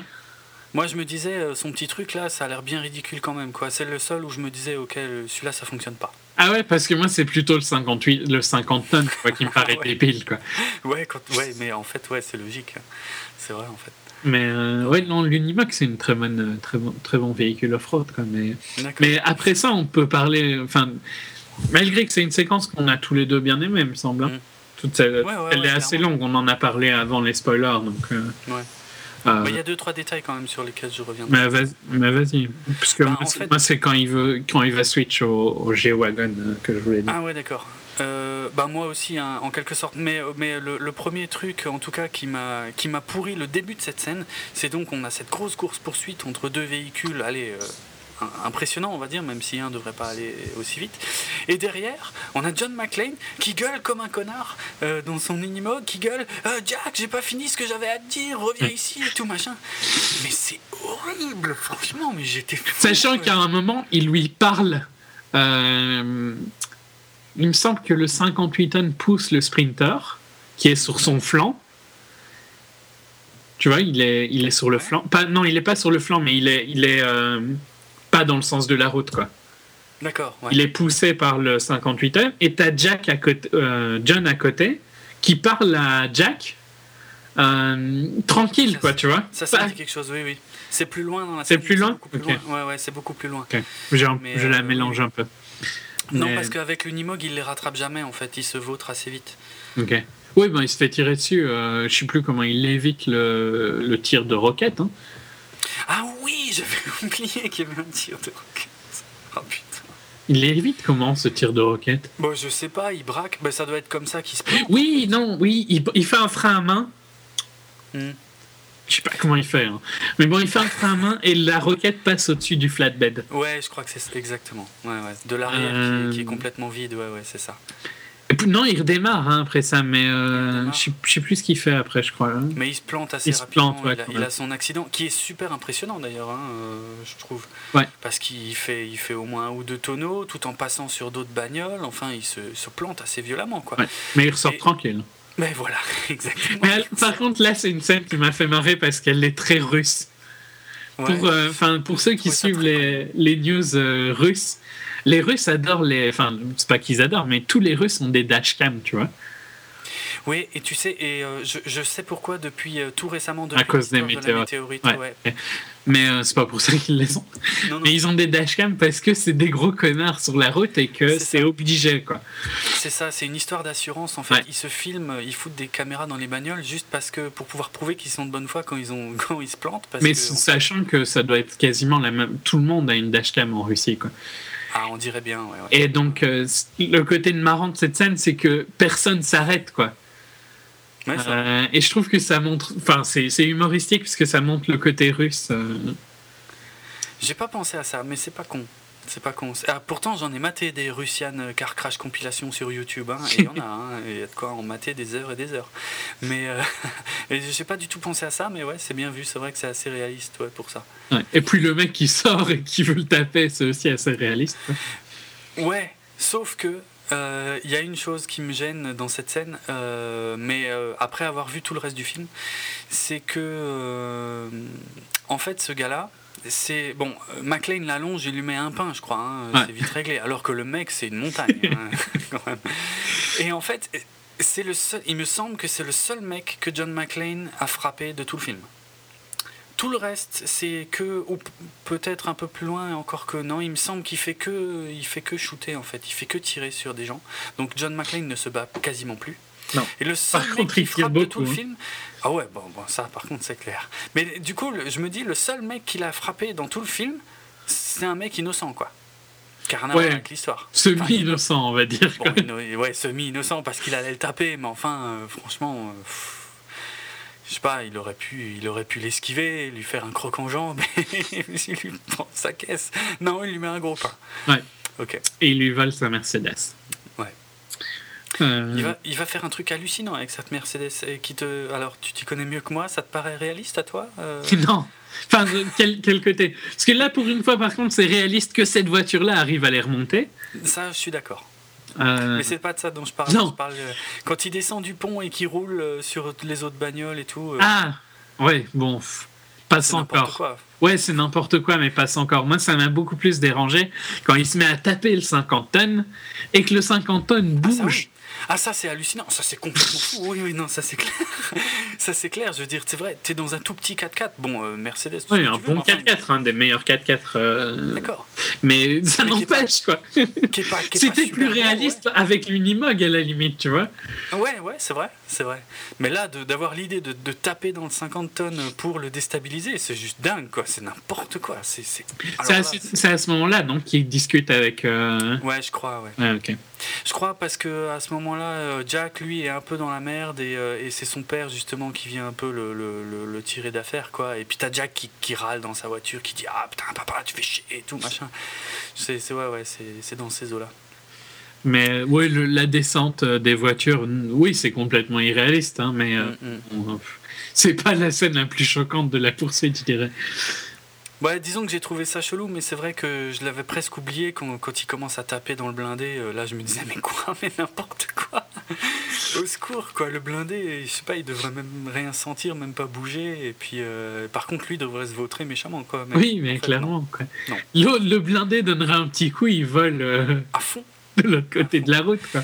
Mais non, il arrive à pousser le blindé vers euh, des, des, trucs qui sont au milieu de la route, hein, qui séparent la route, et puis le blindé, alors là par contre, va se cracher. Assez impressionnant. Ah ouais, là c'est énorme. Là, là j'avoue, euh, je me moquais pendant un peu toute la scène, qui était pas mal jusque-là, mais là putain, c'est super impressionnant d'un coup. quoi. Il tombe sur, sur les voies d'en dessous, sur un autre poids lourd qui transporte un, je sais pas, un énorme cylindre en je ne sais quoi. Enfin, c'est, oui, il y, a un, y a un cylindre en, béton qui tombe sur. ouais, c'est cette scène de crash, j'ai pas grand chose à lui reprocher, à part comment on y est arrivé. Mais elle en elle-même est assez impressionnante. Ouais, c'est clair. et, euh, ouais, quand ils sortent, je sais pas, je sais pas ce qui est arrivé par contre de de la voiture de John parce qu'ils se retrouvent au-dessus de là où ils sont. Ils se crachent en bas, ils descendent de l'autoroute hein, avec le, le blindé. C'est possible, ouais. Ouais, ouais, parce que John euh, se retrouve au-dessus de l'autoroute et quand les méchants sortent, ils se mettent à tirer et euh, John les excite pour qu'ils tirent sur lui. Ah oui, c'est vrai, oui, oui, j'ai oublié ça. Et puis je crois que Jack décide, bon, euh, il m'a quand même aidé, je vais aller le rechercher. Oui, oui, en gros, pour aller le, chercher. Il faut dire que le montage dans, dans cette scène n'est pas d'une grande clarté. Hein. Ça va très vite. Ah, dans cette scène ou dans le film? Dans... Oui, dans le film aussi, mais... enfin, le, surtout le début, je trouvais assez... Après, ça deviendra... Ça sera très... Ça se suivra, hein, la majorité. Un peu plus, euh, sauf euh, dans la scène finale où je trouve que ça redevient très bordélique, euh, parce que surtout que l'action se passe à deux endroits légèrement différents, et c'est un peu le foutoir. Moi, j'avais du mal à, comprendre qui faisait quoi, mais... Ouais. Bon. En tout cas, ouais, bon, ça... C'est une scène de course-poursuite qui calme. Ouais. Elle est assez longue, hein, quand même.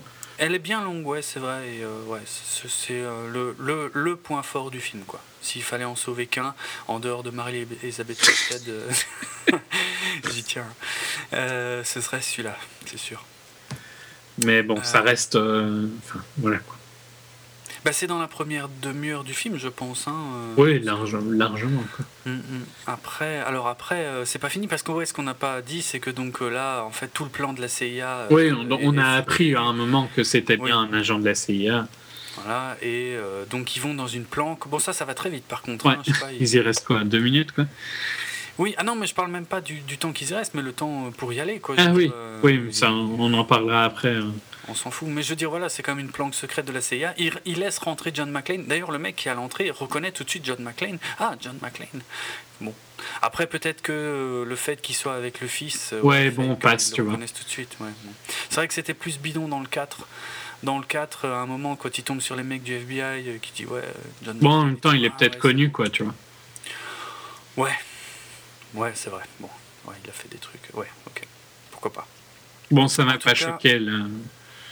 Ouais, j'ai trouvé ça un peu bidon, mais bon, c'est rien par rapport à ce qui arrive, puisque euh, effectivement, là, là, il commence, enfin, il commence. Il avait déjà salement joué au con quand il, quand il avait fait descendre son fils de, de la camionnette euh, plus tôt, mais, mais là, là ça devient vraiment un connard, quoi. Parce que c'est là qu'il sort pour la première fois qu'il est en vacances. Ouais. Que les, les, autres sont en train de réfléchir à un plan d'extraction et tout machin. Et lui, il dit que deux choses. D'une part, il se fout de la gueule de son fils. Il dit Ah, alors c'est ça que tu faisais et tout. T'étais le, le double 07 de Plainfield, New Jersey et tout machin. Et, euh, et puis, ah bah non, moi je m'en fous de vos histoires et tout. Je suis en vacances. Hmm. Ah bon? Ouais, ok. Qui a aucun sens, quand même, comme, comme je l'ai expliqué avant. C'est clair. Lourd, lourd, lourd. Et puis bon bah le mec de la CIA euh, se prend une bastos en pleine gueule, donc là euh, les méchants sont là, euh, vite il faut partir. Et t'as remarqué, hein, il y a quand même un énorme pétard qui est posé juste devant John McClane. Je sais pas, il n'y a, aucune consigne de, ou de procédure de sécurité ni rien, non, dans une Il y a, y a, des grosses armes d'assaut posées sur les tables, et même quand ils font rentrer des étrangers qui n'ont rien à voir avec l'opération. Mm. Oui, aussi à un moment, il a été blessé, euh, Komarov. On a oublié d'en parler. Parce qu'il se change là. Vrai. Oui, c'est vrai. Je sais même plus à quel moment. Mais bon, enfin voilà, c'est vraiment pas important. Ouais, De toute façon, j'ai envie de troller euh, assez vite euh, la partie qui m'a le plus énervé. Ouais, alors donc bah, c'est là que Komarov en tout cas téléphone à, sa fille qu'on voit pas et, et, donc ils doivent aller ouais, bon, il parle que, que il a, les papiers sont dans un coffre à Pripyat, hein, il le dit. Ah, oui, oui c'est vrai, c'est vrai. Et donc la clé est à l'hôtel, oui. Ouais, la clé est à l'hôtel. Hmm. Euh, il y a une petite chose avant qu'ils arrivent à l'hôtel, euh, il y a un dialogue totalement inutile qui essaie de se la jouer un peu euh, sentimental, je sais pas si tu te souviens. Il y a Jack qui euh, part, je sais pas d'ailleurs, je sais pas ce qu'il part faire, il part faire le tour du camion, je ne sais quoi. Et il y a John qui dit à Komarov, ouais, j'étais pas trop là pour mon fils, pour moi le boulot c'était tout et tout. Et puis maintenant je me rends compte que voilà, tout ça, il m'en veut, il en a peut-être souffert et tout machin. Oui, on a oublié de dire qu'ils ont survécu à l'attaque hein, là. Oui, oui, mais enfin, c'est vite réglé en même temps. Hein. Oui, oui, puis il y a des bombes partout dans, le, dans la safe house. Ouais. Qui font exploser le bâtiment. Qui n'inquiète toujours pas la police russe. Hein. Non. non, non, aucun problème de ce côté-là. Non, non. Mais ouais, t'as pas trouvé que ce dialogue. Euh, était, si, si, bah il était. Si, à fond. Mais bon. Avec Jack, en fait, qui écoute, qui est caché derrière le coin du camion et tout, trop un ninja, en fait. Et, euh, et ouais, mais ça sert à que dalle. Il y aura un deuxième euh, dialogue dans le même genre, un peu plus loin dans le film, hein, qui sera encore plus lourd, d'ailleurs. Mais bref, euh, après il y a un, moment un peu gaguesque, hein, euh, je dirais, où t'as Jack qui essaie d'expliquer à Komarov euh, comment ils vont en chier et tout pour rentrer dans l'hôtel et tout. Et puis en fait t'as John qui va juste voir les, ceux qui s'occupent du linge et tout, et puis voilà. Je ne sais même plus, il leur file un bifton, je crois. Ouais, bêtement. Et il lui file sa carte d'accès. Ouais, ouais, voilà. Ouais, bon. Très, très sympa pour les Russes, toujours. Hein. Comme l'ensemble du film, hein, quand on y pense. Hein. Ça avait commencé dès la promotion avec les posters où il y avait marqué Yippee Mother Russia. Hein. Parce que j'ai trouvé dès le départ que c'était relativement insultant pour les Russes. Quoi. ne pas les gêner. Ouais, oui, non, peut-être que ça les choque pas. Parce que ça En tout cas, ils arrivent dans cette, euh, cette pièce, euh, c'est la salle de bal, je crois, un truc comme ça, de, l'hôtel. C'est comme ça que c'est. En tout cas, c'est traité comme une ballroom. Je sais pas à quoi elle sert, mais elle n'est elle est, euh, pas utilisée hein, globalement. Elle est en rénovation, comme c'est pratique. Ouais, oui, oui, avec un plan bien insistant sur le, tu sais, sur le, le, tunnel là, enfin pas le tunnel, mais pour euh, évacuer les gravats euh, juste avant qu'ils rentrent. Ah, j'avais pas tilté le plan. Ah si si moi je me suis dit putain ils insistent vachement parce que t'as le plan qui part ils vont, ils vont y aller quoi. Bah oui voilà. bah, moi quand moi quand moi ça m'a surpris quand ils y ont été parce que j'avais pas tilté qu'il y avait ce plan là avant tu vois. Ah si si on le euh, voit on le voit vachement bien avant c'est juste avant qu'ils aient la fameuse conversation à la con au coin du camion là. Ok.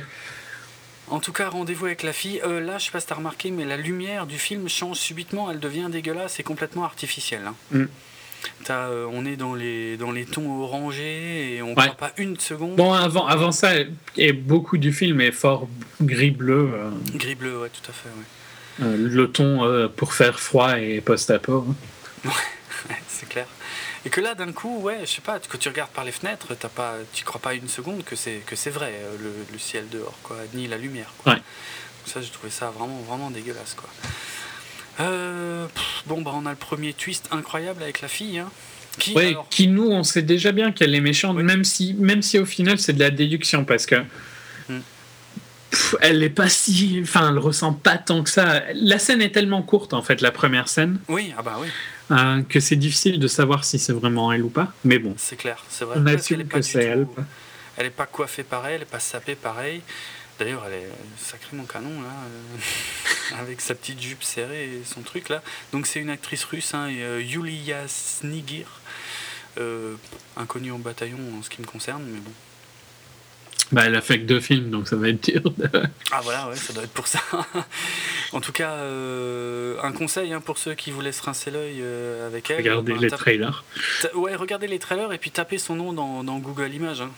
il, y aura, largement plus de quoi faire que dans le film lui-même. Hein. Euh, donc en Russie, elle doit être connue, j'imagine. En tout cas, elle est très mignonne. Et ben ouais, retournement de situation je sais pas, super mal amené avec un, méchant euh, qui se la raconte à mort. Qui euh, a le syndrome des méchants James Bond que si tu t'étais décidé à tuer, oui. le film serait fini. À fond. À fond. Et surtout qu'il il nous fait une petite scène de danse, quelques, petits pas de danse en, croquant un bout de carotte. Oui, je pense que tout ça, je sais pas, c'est censé lui donner de la personnalité, j'imagine, hein, mais euh, on s'en fout. on s'en fout complètement, quoi. Si, bon, on se rend compte qu'ils sont un peu dans la merde parce que voilà, ils ont Komarov et puis euh, ils vont partir avec euh, lui à Pripyat et tout. oui, ah, enfin, ça a l'air d'inquiéter personne, vraiment. Le, bah, le, problème, c'est qu'on sait toujours pas en quoi consiste ce putain de dossier et, et donc on s'en tamponne un peu, quoi. Oui, c'est beaucoup d'affaires pour un dossier quand même. Hein. Ouais. on apprend on apprend assez vite à quoi se réfère le dossier. Je sais plus si c'est à ce moment-là ou si c'est un peu après. Il me semble que c'est avant même. On apprend qu'en gros, c'est du. Oui, il me semble que c'est quand ils sont dans la safe house ou juste après. Que c'est euh, une couverture de que c'est de leur faute euh, s'il y a eu Tchernobyl, quoi. Oui, c'est vrai. Ah oui, il l'explique quand il, quand il sort de, de la planque, effectivement. Ou d'ailleurs, oui, oui, maintenant que j'y pense à cette scène complètement idiote, on a l'impression qu'ils sortent de la planque, ils font 50 mètres et ils s'arrêtent. Et ils discutent euh, tranquille dans un petit passage couvert. Ouais. Genre une galerie, mais, mais vide, quoi. Ouais, ouais, ouais. Bref. Ce sont des conneries, il y en a encore un paquet hein, d'ici à la fin du film. Euh, ouais, bon, ben le. Ouais, ben, le twist arrive quand on se doute bien de toute façon qu'ils vont pas mourir. Et donc ça dure une éternité où euh, ils se libèrent, ils défoncent tout le monde à fond, euh, McLean qui commence à se marrer. Alors, ok, c'était un truc euh, ben, dans certains des films, notamment dans le premier, à la fin, hein, je pense que c'est une référence à ça, où euh, il est, on pense qu'il est vraiment à la merci de Hans Gruber, et puis il commence à se marrer comme un fou et tout, et puis ça, ça distrait les méchants, quoi. Ouais, là, le truc, c'est que c'est tellement clair que. Ouais, on n'est pas à la fin du film. Non, mais c'est même pas ça le problème, c'est aussi le côté qu'on a vu que l'autre avait son couteau ou je sais plus quoi. Et que donc on comprend pourquoi il fait la distraction et donc ça dure juste une éternité quoi. Ouais, c'est vrai. C'est vrai, ça dure beaucoup trop longtemps, c'est insupportable quoi. Euh, puis il y a, l'hélicoptère qui arrive, enfin qui, qui, est déjà plus très loin, mais euh, enfin ouais, en tout cas, ils se libèrent et je sais pas si t'as remarqué, je sais pas, ils ont euh, autour d'eux, allez, 6 ou 7 mecs armés qui les. Ils les défoncent en deux secondes il les défonce tous en deux secondes. Quoi. Il n'y en a pas un qui arrive à tirer sur un des deux McLean. C'est hallucinant, quoi. Franchement. Euh, puis bon, le méchant. Euh, il y a aussi, juste avant ça, dans la scène de retrouvailles entre euh, Komarov et, et sa fille, donc la, celle qui est la méchante au moment. Irina, oui. quand ils se, ils se prennent dans les bras, il y a une petite blague tu veux un câlin, enfin. Oui, c'est euh, enfin, en anglais, c'est We're not really a hugging family. Oui, oui, mais c'est très similaire en français, je crois. Il dit on n'est pas trop une famille à, câlin ou un truc comme ça. Ouais, ouais. Mais de toute façon, à partir de là, à partir du moment où ils étaient dans la planque, John passe son temps à se foutre de la gueule de Jack.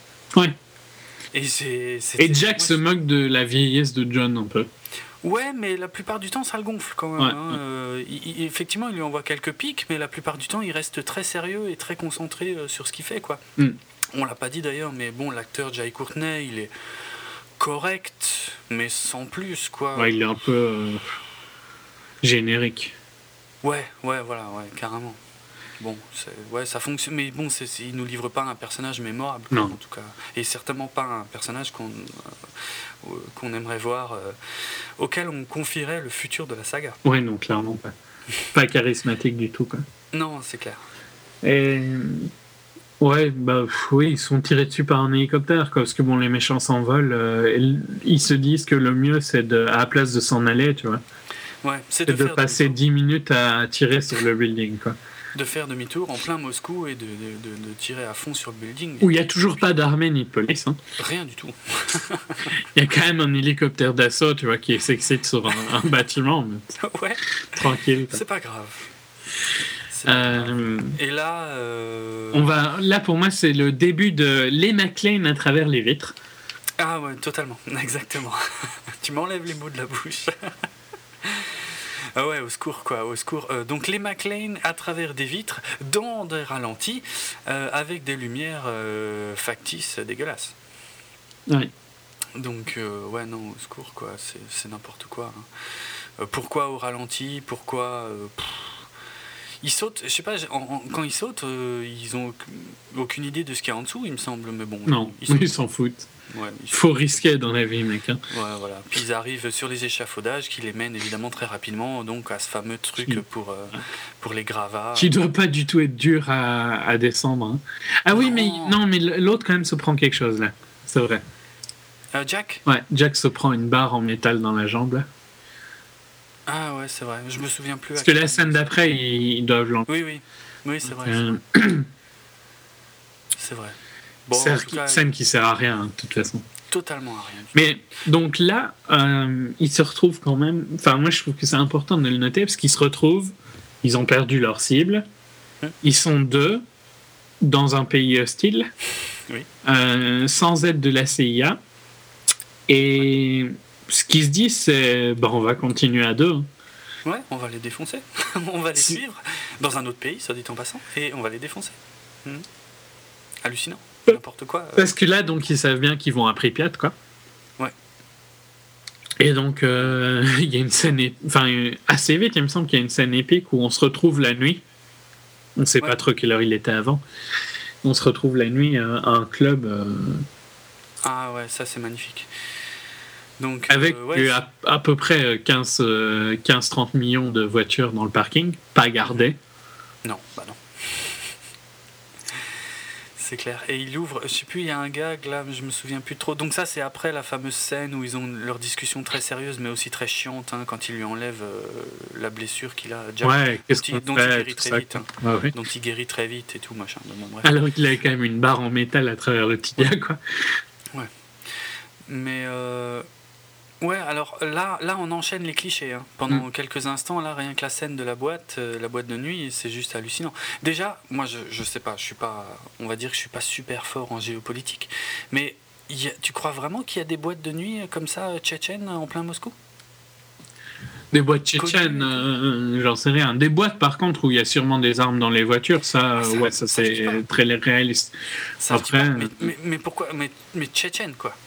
pourquoi est-ce que l'avoir euh, dit, à, dit à ce point-là, tu vois? C'est clair. Bon, euh, et puis le mec, enfin, dans sa, c'est une, ouais, c'est une Maybach, Maybach 62. dans sa Maybach 62, il a pas quelques armes. Hein il a à peu près l'arsenal de, de SEAL Team 6 hein, dans, dans, la Maybach. C'est hallucinant. Euh, tranquille. normal. Ouais, et, puis tout le monde a ça, quoi, hein, sous-entendu. et donc, personne ne s'inquiète que cette voiture est volée. Non. Tu vois, il y a. quand même, c'est quand même des truands, quoi, tu vois, hein, qui ont apparemment un, petit stock d'armes, quoi. Et tout le monde s'en fout qu'il y a leur voiture qui est en train de se faire voler. Après, euh, ils volent cette voiture et euh, ce qui est super pratique, hein, c'est que elle va super vite. Hein. À fond. Ah, alors là, tu m'offres euh, une transition en or pour la première chose que j'ai fait quand les lumières se sont rallumées dans le cinéma.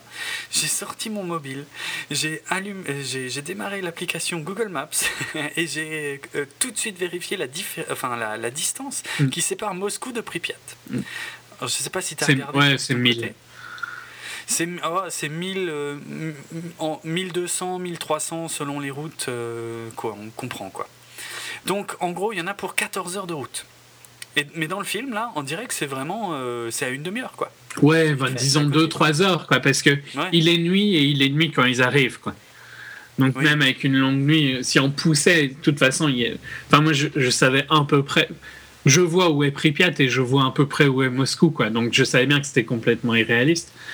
Euh, enfin, Pripyat, euh, c'est au-dessus de Kiev, hein, quoi, pour ceux qui euh, essaient de l'imaginer. Moscou, bah, beaucoup par rapport à nous, hein, je parle, c'est quand même beaucoup plus loin, quoi. Ouais. ouais, moi je savais bien que c'était, je savais bien que c'était pas réaliste. Euh, je me doutais que c'était loin, mais honnêtement, j'avais besoin de savoir euh, voilà, combien de bornes et tout. Et puis, ouais, c'est 14 heures de, route, quoi.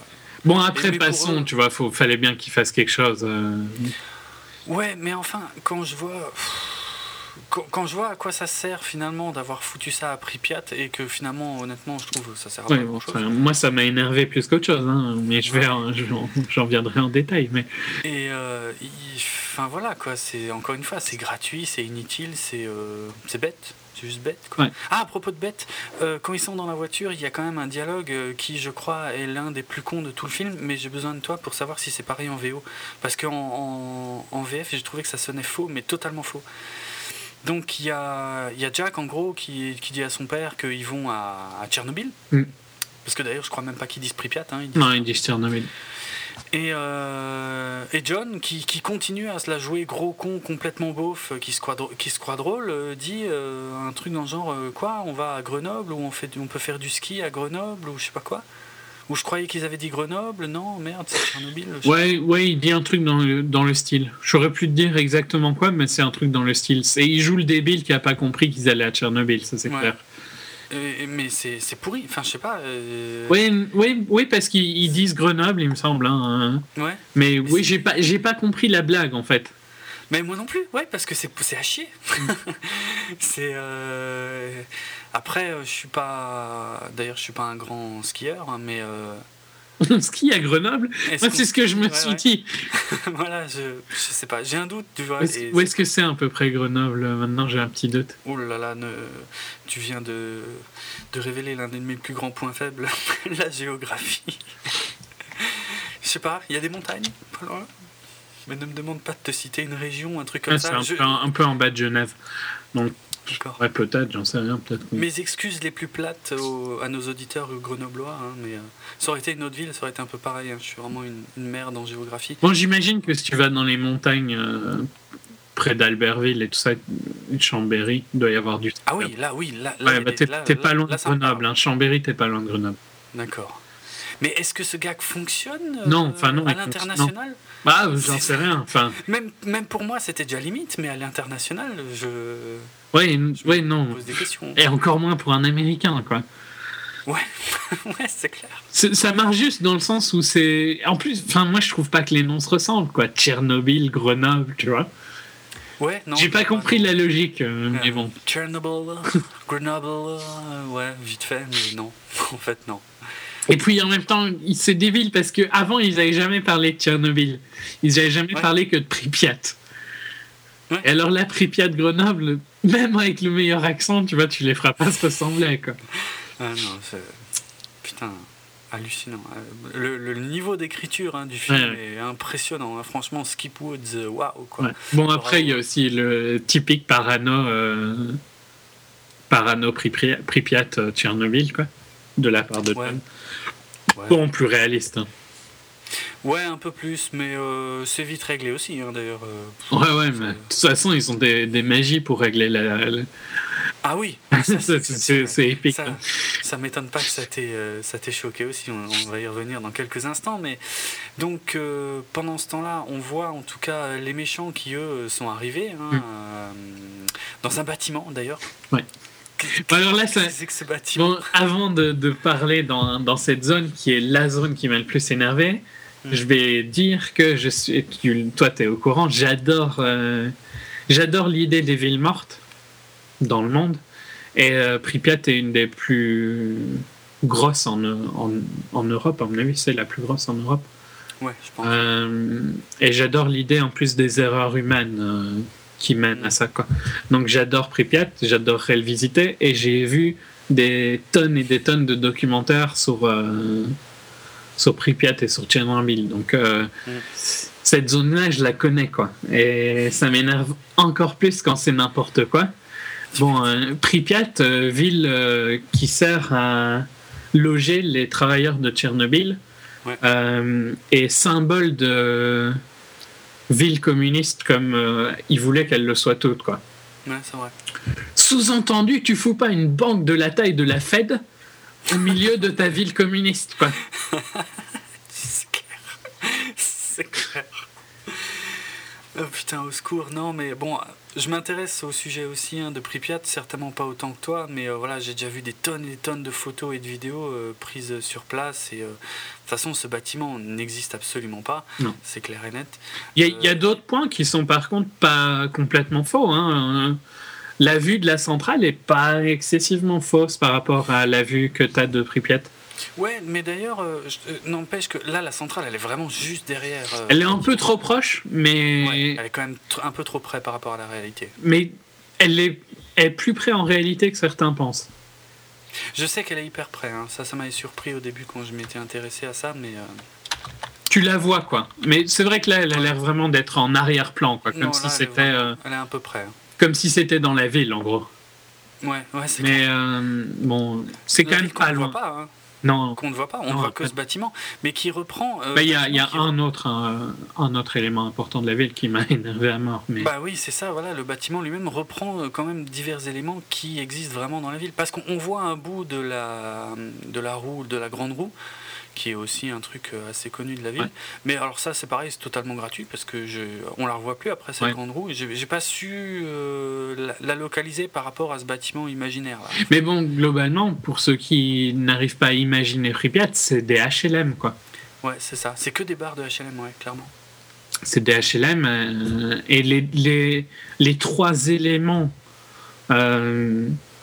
symboliques de Pripyat, c'est la grande roue, la piscine et euh, je sais pas, les autotamponneuses ouais, qui sont devant la grande roue. Ça, c'est les trois, les trois symboles de Pripyat. Et la grande roue, il, les, il, il la zappe. Hein.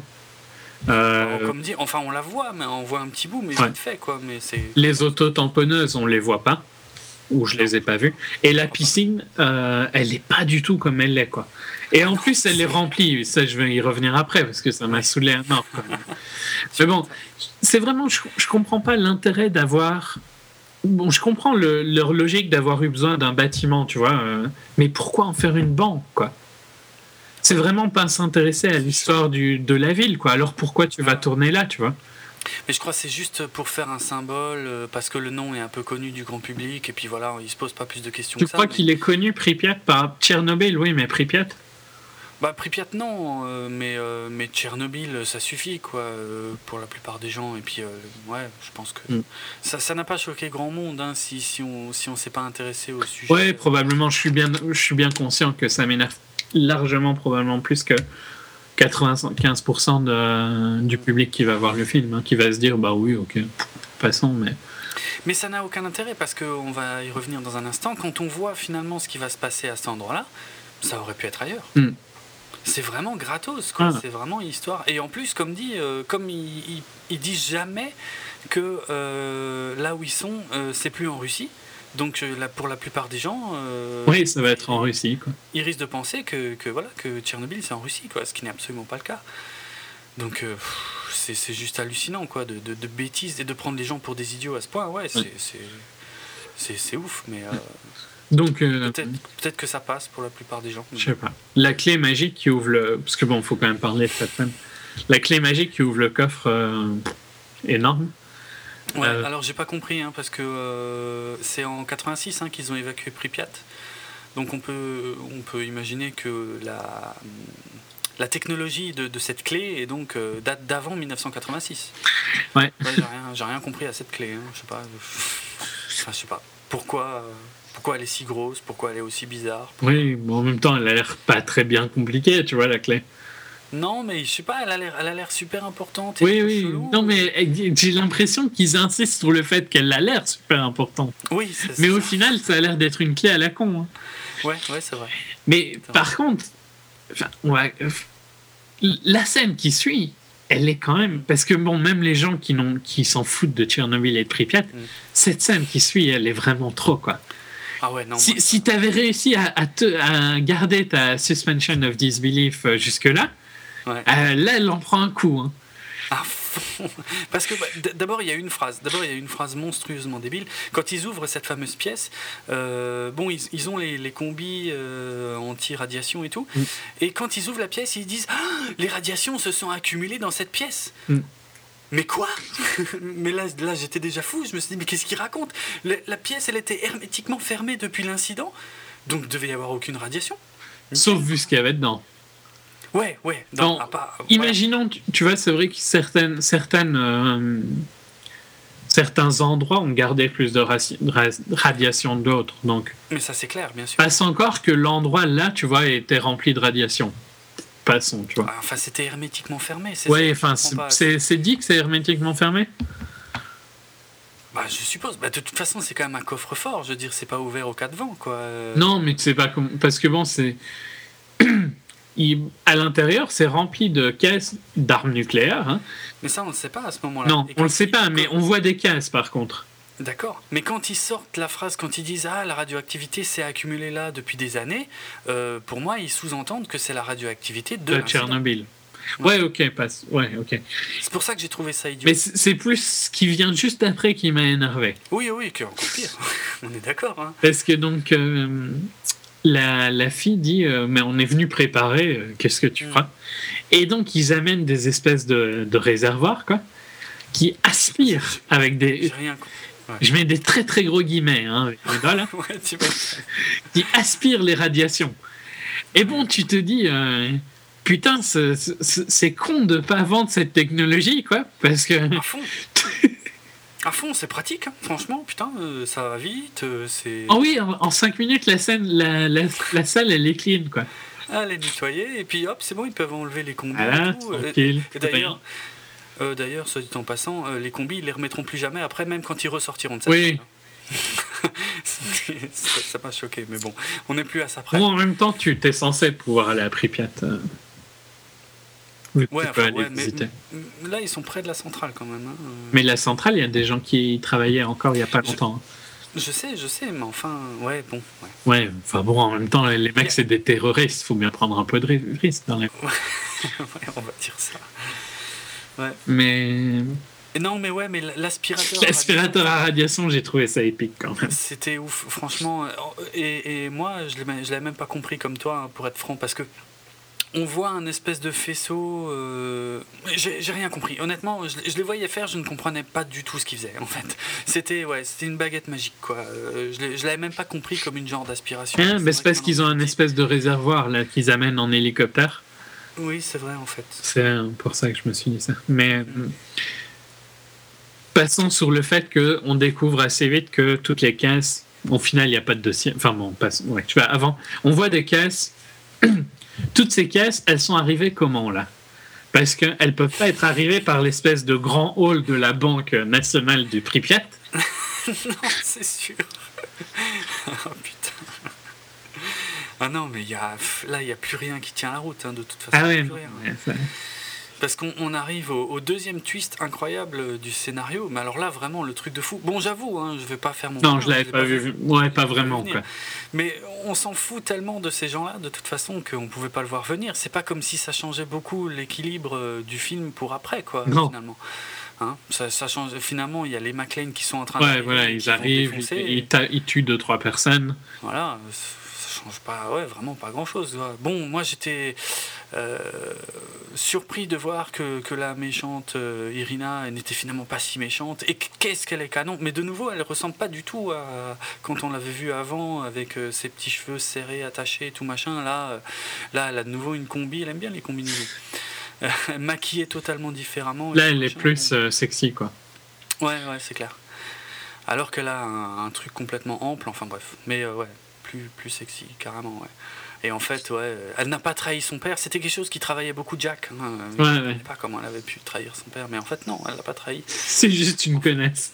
c'est ça. C'est tout ça, c'est du business euh, finalement. Ouais. Sous-entendu, donc il n'y a pas de file. Et euh, monsieur, parce que faut, faut, maintenant il va falloir revenir au début. Monsieur, c'était volontairement euh, donc alors, faudra m'expliquer comment il c'était prévu qu'il s'échappe de prison. Comment? C'est ça. Ah, parce que moi, je voudrais bien comprendre, quoi, parce que... Ouais, parce que le, plan avec sa fille, il, doit quand même, il a dû prévoir en amont, et puis pas depuis très longtemps, parce qu'elle n'est pas non plus, je sais pas, elle doit avoir, je sais pas... Ouais, 20 ans, 25 ans maxi. Ouais, voilà. Hmm, il y a un gros problème dans le sens où toute son échappée... Euh, bon, passons que Passons qu'à la base, il aurait dû se faire enlever par Chagarin. Ouais. Ce qui n'est pas irréaliste parce que, parce que c'est ce qu'il fait au final. Mm, oui, oui, c'est vrai. Donc, si tu reprends de ça, le film est peut-être intelligent quand il veut partir, tu vois, de quand il discute avec John. Quand John et Jack discutent, il veut, il s'en va de la camionnette. Ah, Gros problème, par contre, c'est qu'il lui tire dessus à ce moment-là. et, qui lui tire dans le ventre, entre guillemets. Hein. Donc il, est, il, le, il, le, tire pour le tuer, quoi. Mm. Oui, oui, c'est vrai. Le mec que t'es censé pas tuer parce qu'il est super important, quoi. Mm. Euh, il y, a, y, a, des trous dans le script. Ah ouais, méchant. Hein. Ils sont massifs, quoi. Ah, violent, hein, franchement. Euh, waouh, quoi. Mais donc, euh, Kamarov. la gueule. Bah, c'est le méchant. Ouais, ouais, c'est le méchant. Mais il s'est échappé de prison au tout début. Enfin, son but, son plan, c'était de s'échapper de prison. Mais le problème, c'est que il n'a jamais, enfin, sans les autres, il se serait jamais échappé, quoi. ça pose un gros problème sur le fait que son plan ne peut pas marcher sans que les autres l'aident. Hum, hum. Tout à fait. Ben, euh, tu sais qu'il y a, alors il y a un élément hein, qui est qui est un peu, euh, qui découle un peu de ça et qui est totalement incompréhensible dans le film, c'est que jusque là, ils sont venus jusque là avec euh, donc Alik, là le, le, danseur bouffeur de carottes s'appelle Alik.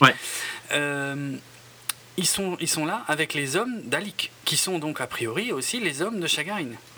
Or, quand la fille, ou peut-être même Komarov lui-même, je ne me souviens plus, tue Alik, euh, les hommes, euh, ils en ont rien à foutre, effectivement, ça choque personne que finalement ils sont là pour charger des caisses de plutonium. Ouais, weapon grade plutonium.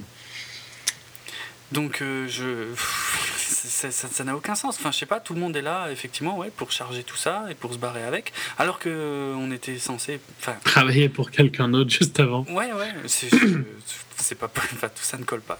Sérieux, c'est pas possible, quoi. Donc, pour éviter aux spectateurs de, réfléchir à toutes ces, conneries, euh, on nous remet un petit coup euh, des McLean, mais dans une scène euh, complètement débile, puisque donc ils se partagent un peu les armes hein, qui sont dans la bagnole, et ça y est, ils sont arrivés sur place. Hein.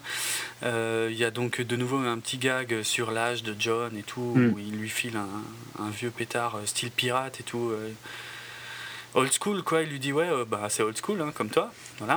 Et là, ils ont euh, la discussion la plus lourdingue du monde où ils disent, en fait, euh, tu sais, je t'aime bien quand même. ouais, tu sais, moi aussi. Ça me fait plaisir d'être là avec toi et tout, machin. C'est à chier, quoi, franchement. En fait, ça veut dire quoi? Ça veut dire, ouais, ils sont sur le point de, de tuer des tas de gens qu'ils connaissaient pas il y a encore quelques instants. Et ils ont dû tuer des tas de gens, hein, déjà.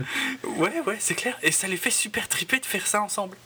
Mais c'est vraiment des gros cons, quoi, des gros connards d'américains, quoi. C'est insupportable. Sans Et à l'opposé de ce qui a toujours été John, quoi. Mais ouais, à fond. À fond, qui, qui avait une approche beaucoup plus euh, fine, enfin fine. À fine, mais qui faisait jamais pour, euh, pour, le plaisir, quoi. Ah, mais Et là, tu vois, enfin, on, a, on a zappé des scènes, hein, mais il y a des tonnes de scènes où il tire comme un bourrin, quoi. À fond, à fond, au secours. Ouais, non, c'est clair. Ouais, mais là, ils sont, sont contents, bravo. C'est les, les, les, valeurs euh, familiales américaines. Mm. Cliché à mort, quoi, au secours. Vraiment. Insupportable. Et donc, ils rentrent. Hein, euh, euh, ils tuent deux, trois personnes sur le toit, puis dans le building. Puis ils arrivent dans le coffre. Et puis là, il y a, y a, Kamarov qui est un super acteur, mine de rien, hein, qui se la joue de nouveau, ah, ah, machin et tout. Tu sais, il se l'a ah à mort juste quelques instants avant, puis là, il est de nouveau là et tout. Mais en fait, John a tout calculé, euh, parce qu'il y, y a, quand même, bon, mine de rien, il y a le cadavre d'Alik qui traîne dans la même pièce, hein, donc euh, c'est pas très dur à capter non plus. Mais euh, ouais, ils finissent par se rendre compte qu'en fait, les caisses sont pleines de de je sais plus d'ailleurs, tu l'as dit avant. Weapon grade plutonium. Je sais pas comment on traduirait. De, de ouais, de plutonium militaire, mais euh, ce qui d'ailleurs, euh, il me semble, ouais, il y a, mais alors là, je vais, je risque d'être un poil technique, mais euh, le plutonium qui est utilisé dans les centrales et le plutonium qui est utilisé pour les armes n'est strictement pas le même. Non, non, mais tu peux le raffiner, quoi. Sous-entendu qu'ils ont, ils ont, qu'ils ont, qu'ils ont fait ça, quoi. Ouais. Admettons. ils en ont déjà fait tellement. Ouais. Ils ont quand même un aspirateur de radiation, hein, s'il te plaît. Ouais, c'est vrai. Non, bah ouais, ouais, tout est dit. c'est clair. Euh, donc euh, bah ouais ça dérape à partir de ce moment-là hein. ils commencent à se tirer dessus mais en fait ils n'arrivent pas à, tirer sur Kamarov ni sur sa fille euh, qui, qui a largement le temps d'aller démarrer l'hélico et lui qui alors là là la mise en scène de, redevient assez bordélique parce que j'ai mais il y a une scène quand même avant où il, s'échappe ah, du Volt, où il y a la scène de la grenade. Oula, rafraîchis-moi la mémoire. Bon, donc ils, ils, sont, ils sortent du, du, coffre et euh, il y a une bagarre dans le hall de la banque. Oui, c'est vrai.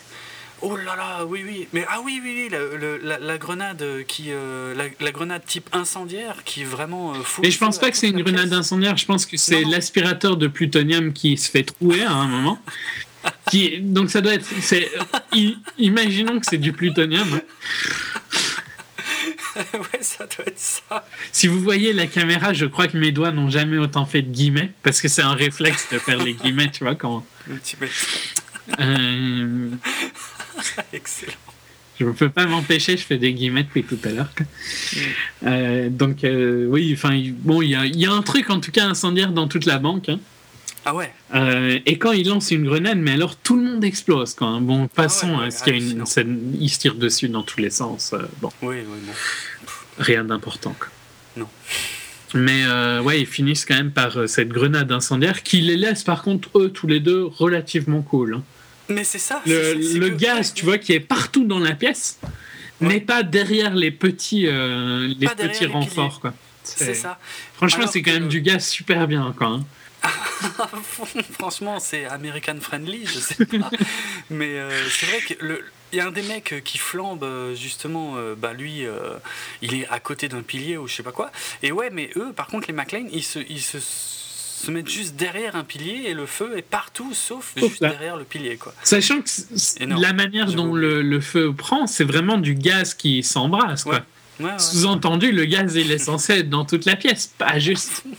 Parce que bon, qu'une flamme, tu vois que euh, l'explosion serait au centre de la pièce, eux, ils sont protégés. Oui, la flamme passerait autour d'eux. Il me semble. hein. La logique voudrait que la, la flamme fasse ça. Ça me paraît crédible. Euh, mais là, vu que c'est du gaz et que c'est le gaz qui s'embrasse, c'est pas logique. Ouais. Donc, faut- faudrait avoir une espèce de logique quand même à un moment, quoi. Ouais, c'est clair. Bon, euh, C'est clair. soit. euh, On n'est plus à ça près. hein. il me semble que Kamarov s'enfuit d'un côté et alors là, ils se séparent, non? Ouais, là ils se séparent, mais j'ai rien compris. En tout cas, elle, elle, euh, elle pilote l'hélicoptère. Elle est balèze, n'empêche. euh, Ouais. Et euh, John euh, court après et- elle. et balèze. Ouais, et pendant ce temps, Jack, lui, euh, va sur le toit courir après Kamarov. Mais je, depuis avant, j'essaie de retrouver ce que Kamarov fout sur le toit et j'en ai aucune idée en fait. Il s'est enfui par là, il me semble. Ah, c'est peut-être juste ça, oh, d'accord. Parce que. La scène de la piscine, c'est après, hein Oui, oui. Ouais, c'est après. Oui, c'est tout à la fin. ouais. Donc euh, là, là l'editing redevient. Pas qu'il pas qu'il était glorieux avant, mais il redevient encore plus euh.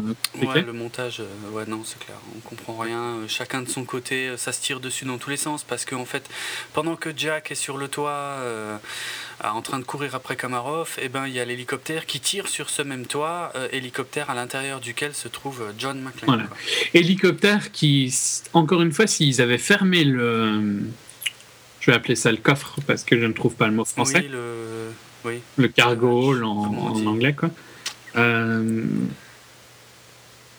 S'ils avaient fermé ce machin-là, John ne serait pas rentré, tout le monde serait mort, film fini, c'est cool. Mais bon, ça paraît logique de laisser ce truc-là ouvert, tu vois. Oui, bah oui.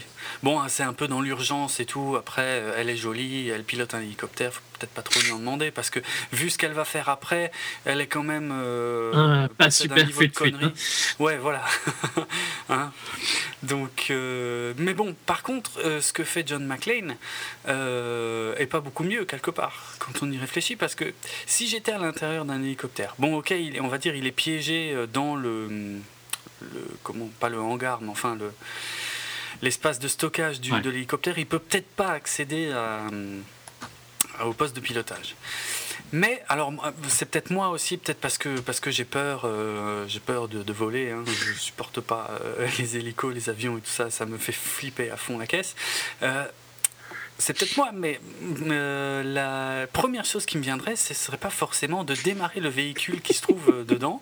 Alors, sa- sachant qu'ils sont déjà à plusieurs dizaines de mètres au-dessus du sol, euh, de démarrer ce truc pour. euh, D'ailleurs, pourquoi Je ne sais pas, parce que. je- Est-ce que John enfin, comptait vraiment la- la- déstabiliser l'équipe de Euh, euh, techniquement, à mon avis, il, il fait plus que déstabiliser hein, s'il faisait ça dans la réalité. Je pense que l'hélico se crache en instantané. Oui. C'est quand même un espèce de truc de 4-5 tonnes qui tombe. euh, Mm. Ça fait quand même un poids qui est pas censé être là, quoi. Ouais, mais ouais, enfin, je sais pas. En tout cas, euh, cette scène donc où euh, John démarre ce, ce- ce véhicule. Oui, il fait ça pour en gros aider son fils parce qu'il laisse- il, Oui. il attache ça à une mitraillette, il me semble. Enfin, il y, a un- il y a un truc qu'il ach- il attache une chaîne à une mitraillette. Parce qu'il il voit que la mitraillette tire sur, euh, sur Jack. Ouais. Ah, c'est vrai, il y a un truc avec. Et il attache quelque chose à la mitraillette et puis il saute avec le camion. Camion qui reste attaché quand même solide. Oui, ouais, ouais, solide. Mais juste avant de sauter, donc il y a la grande phrase mythique de la saga Que moi je n'ai pas entendu.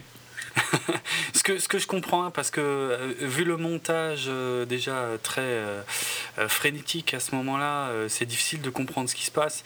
Et en plus, avec ces sons assourdissants, c'est difficile de comprendre ce qui se dit. Mais en tout cas, donc, il dit à ce moment-là, ah, qu'est-ce qu'on ferait pas pour ces gamins ou pour ces gosses? Et puis là, il, balance, là, il balance, yippee pauvre con. Ça m'a énormément gêné parce que je me demande encore maintenant à qui s'adresse le yippee pauvre con. Il le dit vraiment d'une façon euh, parce qu'il faut, faut le bien le dire une fois quoi. Alors qu'il y a eu des moments hein, où il pouvait le dire. Carrément, ouais, c'est clair, c'est clair. Alors euh, ouais, pour alors il faut savoir un truc, c'est que hum, cette fameuse phrase donc en, VO c'est yippee yay motherfucker. Euh, je me suis rendu compte que cette phrase était mythique seulement quand j'avais vu le quatrième film en fait. Parce que moi, c'était une réplique qui me faisait beaucoup rire euh, dans le, dans le premier, en fait, euh, quand Hans Gruber euh, est sur le point de se faire allumer et qui répète, qui dit à John McClane Qu'est-ce que vous m'avez dit plutôt yippee pauvre con J'adore cette phrase et, et j'étais tout bête de, voir, de la voir dans le 4 parce que, pour la simple et bonne raison que je me suis rendu compte que dans les VF du 2 et du 3, la phrase a, a été traduite de façon totalement différente, en fait. Elle n'y est pas dans les VF du 2 et du 3. En fait, dans le 2, euh, quand il, c'est tout à la fin, hein, quand il allume euh, la, traînée de. Pas de gasoil, euh, les avions ne roulent pas au gasoil. Kérosène De kérosène, merci. Quand il allume la traînée de kérosène qui va remonter jusqu'à l'avion donc des méchants pour le faire exploser, et eh ben en VO il dit Yippee motherfucker. En VF il dit c'est pas la Saint-Jean mais c'est pas grave. C'est osé quand même. Hein. J'adore comme les euh, traducteurs prennent des libertés parfois. Ah, il se, ça bosse dur. Hein. dans, dans, le troisième, c'est moins, c'est moins hard. Dans le troisième, je, veux, je, suis tenté de croire qu'ils n'ont pas dû comprendre, qu'ils se sont dit, je, je comprends pas ce qu'il dit. Puisque dans le troisième, en fait, c'est quand il fait, euh, bah, c'est juste après avoir fait exploser l'hélicoptère euh, de de Simon Gruber. Euh, il est au sol et tout, il regarde la carcasse de l'hélicoptère, donc en VO, Yippee motherfucker. En, en, français, il lui dit euh, Bon voyage, pauvre con. Hmm. Bon.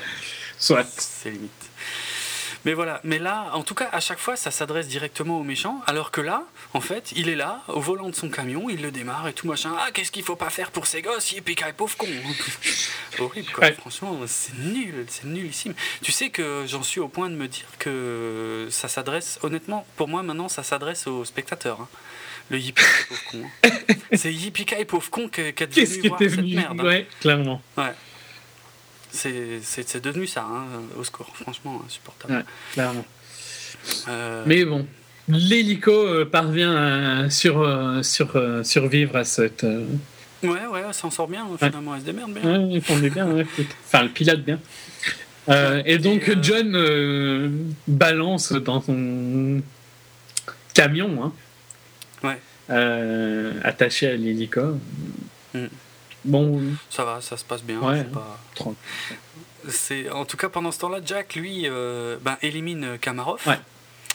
Dans une scène, euh, alors euh, je sais pas, hommage ou en, l'occurrence moi je dirais plutôt insulte, mais bon, puisqu'on voit on voit Kamarov tomber au ralenti. Hein, de, du building, hein, ben, de façon très similaire à, Hans Gruber, donc à la fin de, piège de cristal. Euh, ouais, pour moi, c'était trop. Ouais, non, mais. ouais, ça avec tous les, tous les. Toutes les scènes où ils traversent des vitres qui font quand même penser à piège de cristal. Hein. Euh, bon, il y en a une qui arrive juste après. Hein. Mmh, mmh. Euh, ouais. Euh, j'ai d'ailleurs une, une, anecdote, tiens, encore une sur le tout premier d'ailleurs, justement sur cette fameuse scène euh, où, euh, où il, balance Hans Gruber dans le vide.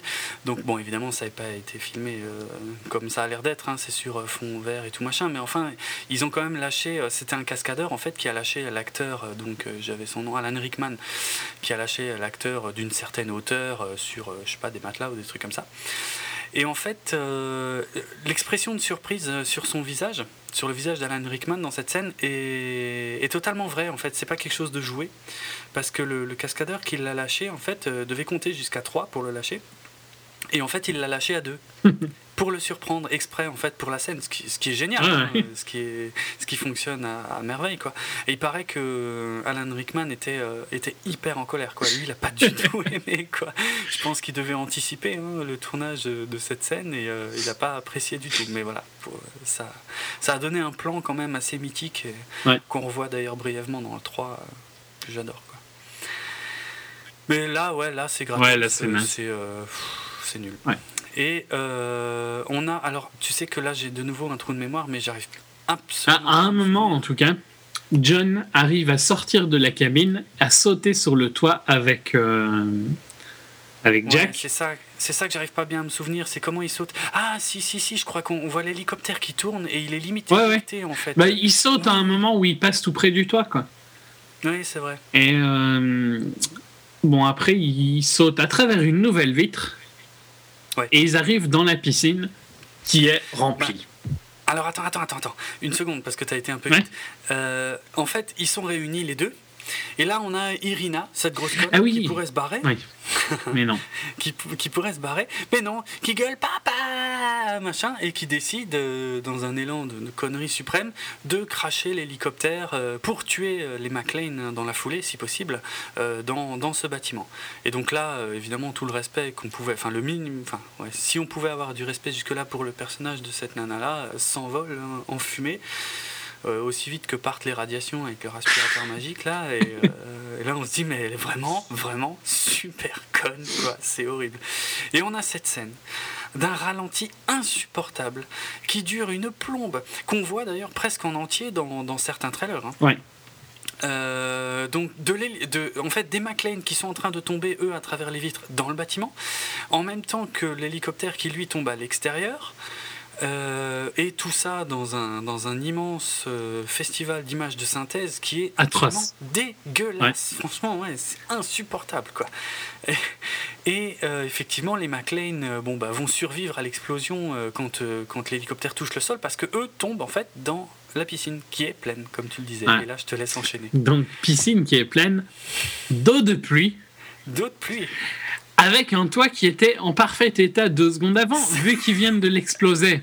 C'est ça. Alors l'autre je sais pas d'où elle est arrivée, tu vois. Mais sous-entendu, haute pluie, donc, euh, donc euh, je sais plus, un des deux dit euh, mais elle doit être contaminée ou quoi. Et l'autre lui répond non, c'est de l'eau de pluie. Bon, donc en effet, de l'eau d'une piscine qui serait là depuis Pripyat serait excessivement contaminée. Hein. Ouais, clair. Euh, en gros, tu ressortirais pas propre, quoi, après. Mhm. Mais de l'eau de pluie qui arrivait d'où, quoi, putain ouais, Et bon, c'est. Qui arrivait en masse quand même, hein, pour bah, remplir une piscine, olympique. Euh, c'est ce qui m'énerve, c'est dans le sens où c'est. Bon, déjà, la banque, ça m'avait énervé très fortement. Mais c'est encore plus énervant parce que la piscine, c'est un des endroits symboliques de Pripyat et euh, que ils l'ont déjà changé un peu. Euh, et en plus de ça, euh, ils la remplissent. Quoi. Je comprends vraiment pas l'intérêt. bon, après, il fallait bien qu'ils survivent, mais ils avaient qu'à tomber ailleurs, quoi, tu vois. Hum, hum, c'est clair. Mais bon, après, en plus, je sais pas, j'ai pas trouvé que Jack était hyper pressé de sortir de la flotte euh, parce que moi ce serait le premier truc hein, c'est de l'eau de pluie ok admettons pourquoi pas mais elle doit quand même euh, être un peu infectée quoi bah, c'est ça, mélangé avec euh, toutes les poussières locales qui sont parmi les choses les, les plus, Les, plus dangereuses. Quoi. Donc, au secours. Ouais, puis enfin, les gens qui vont visiter Pripyat et tout ça, les, les endroits qui ont toujours de la, le plus de radiation, bah, c'est la forêt, là où il y a de la mousse, euh, enfin de l'herbe, l'eau et tout ça. Euh. c'est la nature qui a le plus absorbé euh, les, radiations, alors que a priori le, béton prend, prend, très, peu. Bon, il y, y, a quand même des. Bon, là c'est vraiment hors film, hein, mais des objets qui ont été volés au, au début et qui se sont retrouvés sur le marché noir, qui eux avaient quand même encore pas mal de radiation, quoi des livres ou des poupées, des trucs comme ça. Quoi. Ouais, ouais. Bon, ça, c'est, ça a rien à voir, mais oui, enfin, quand même, tu resterais pas dans la piscine de Pripyat. Quoi. Non, c'est clair. Bah, en plus, John, c'est vraiment un, super-héros indestructible. en fait, il, était déjà dehors. Et il a l'air abîmé, mais rien. Ouais, sans plus, hein, ça va. Hein. Des, griffes. Pour avoir sauté. Pour avoir sauté d'un hélicoptère et puis passer à travers je sais pas combien de vitres. N'est-ce pas Ouais. Et pour être passé à travers d'une vitre dans, mon enfance, euh, je peux dire qu'on s'en sort un petit, avec un En comparaison avec Piège de cristal, qui pour moi a une scène épique, c'est quand il marche sur le verre, quoi. Ouais, Où tu, tu, te sens mal pour lui, hein. Ouais, ouais, ouais. C'est tellement opposé, quoi. À fond, rien à voir. Ouais, ouais, c'est clair. À la place de, euh, de faire, je trouve, de. À mon sens, il devrait être traité un peu à la Dark Knight de Miller, tu vois, un, mec un peu proche de la retraite, un peu glauque et tout ça, et à la place, ils en font un super-héros indestructible. À fond, il est totalement indestructible, ouais, c'est clair, plus que jamais, quoi, en fait. Ouais, bah oui. Plus que jamais. Plus que, plus que dans n'importe quel autre film, quoi, c'est ouf. Enfin, déjà dans le 4, c'était too much, à mon avis, mais au moins dans le 4. Par exemple, dans le 4, il se battait à main nue, que là, il fait plus. Non. Alors, il euh, y a un truc qui colle pas, quoi. Je veux dire, à un moment, il y a un investissement physique dans un sens, mais euh, d'un autre côté, il a. On comprend mieux qu'il soit balèze euh, si, ouais, s'il y a des scènes où il se bat, mais là, il se bat, il se bat quasiment jamais. Il met juste un pain à un automobiliste. Hmm. N'importe quoi. Ouais, non, mais et puis en plus, hein, suite à cette scène, il y, a ce petit dialogue entre les deux où ils insistent encore sur le fait que dans les autres épisodes, euh, ben, les, les, emmerdes lui tombaient dessus sans qu'il le veuille. Euh, c'est Jack, hein, je crois qu'il lui demande il, un truc dans le genre Ouais, tu te poses pas des questions ou t'en as pas marre euh, d'attirer les ennuis. Et puis. je sais plus, je crois qu'il lui répond un truc dans le genre ouais, je crois, ouais, maintenant que tu le dis, ou je crois que je commence vraiment à me poser la question, ou un truc comme ça. Mm. Je me souviens plus. Moi non plus. J'avais envie de sortir à ce moment-là, je pense. Ouais, ouais, mais pareil, c'était trop, trop, de conneries là. Donc bon, enfin le film finit à peu près. Hein, il, se retrouve dans un jet, il rentre à, je sais pas. On voit même, je crois pas qu'on les voit dans le jet, mais on, les voit atterrir quoi on les voit atterrir et puis sortir. Alors là, c'est tout est au ralenti, insupportable. Ça dure super longtemps, quoi, pour rien. Bon, il y a Marie-Elisabeth Winstead au ralenti, ça, ça va. Quoique, euh, je pourrais euh, casser la gueule, euh, comment dire, au costumier qui l'a habillée, parce que je trouve qu'elle est sapée n'importe comment, mais. Bah, euh, il fallait bien que je m'occupe l'esprit à ce moment de façon du film, mais euh, voilà, il y, a des ralentis vraiment insupportables. Quoi. Je veux dire, on se pose aucune question, il n'y a rien. Ils ont défoncé des mecs euh, en Ukraine, mais non, ouais, non. Ils rentrent en héros, ils sont accueillis par leur fille. En ayant laissé les armes. En ayant laissé le plutonium ou l'uranium là-bas, hein, tranquille. Non, mais de toute façon, tout ça est zappé ouais, vite. Quoi. Oui, bah, à partir du moment où ils ont fini de se battre, tout le reste, rien à battre. Hein. Non, ouais, c'est clair. C'est, voilà. Alors que, a priori, euh, Chagarine reste quand même un, pourri euh, dans l'histoire.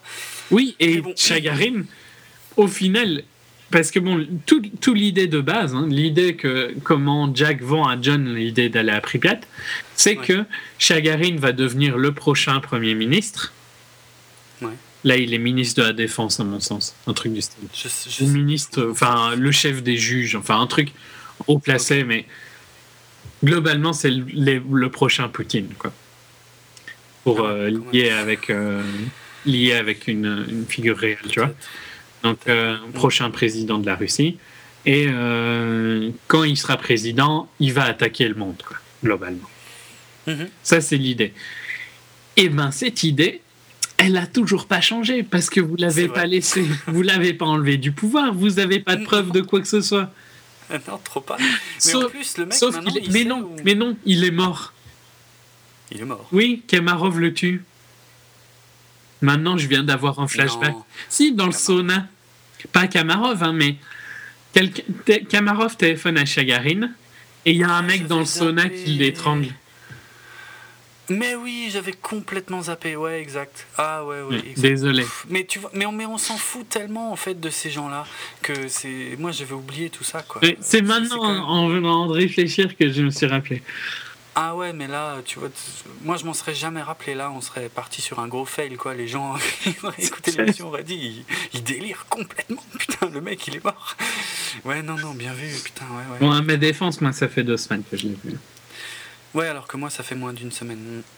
Donc c'est la faute de Jérôme s'il y a Ouais, c'est vrai, la honte. Non, mais moi, alors que, ouais, moi, finalement, tout ce que je me souviens, c'est que ben, ça finit donc sur un, ralenti insupportable. Et en plus, je sais pas si tu te souviens, l'image se fige sur euh, ben, les trois McLean réunis, mais euh, mal cadrés. Mm. Enfin, je sais pas, je sais pas si tu te souviens, mais ils sont tous, euh, je crois, à gauche de l'écran. il y a beaucoup de place derrière eux. Enfin, voilà. Et puis il y a un fond du noir qui met une plombe aussi à venir et insupportable. Enfin bref, euh, c'est n'importe quoi. C'est fait n'importe comment. C'est euh, finir pour finir. Oui, oui. Euh, Puis on en a marre là, de toute façon. Ouais, ouais, c'est clair. ça dure qu'une heure et demie, mais. C'est difficile parce que c'est même pas que c'est vraiment long dans le sens où tu regardes pas ta montre tous les deux secondes. Hein. Non, clairement. C'est pas. Il y a d'autres films où je me suis emmerdé beaucoup plus dans, mmh. dans le sens où je me disais putain, ça avance pas. Euh, mais ici, tu te dis, mais putain, c'est vraiment tellement con, quoi, quand t'as fini de regarder. C'est. Euh, ouais. C'était naze.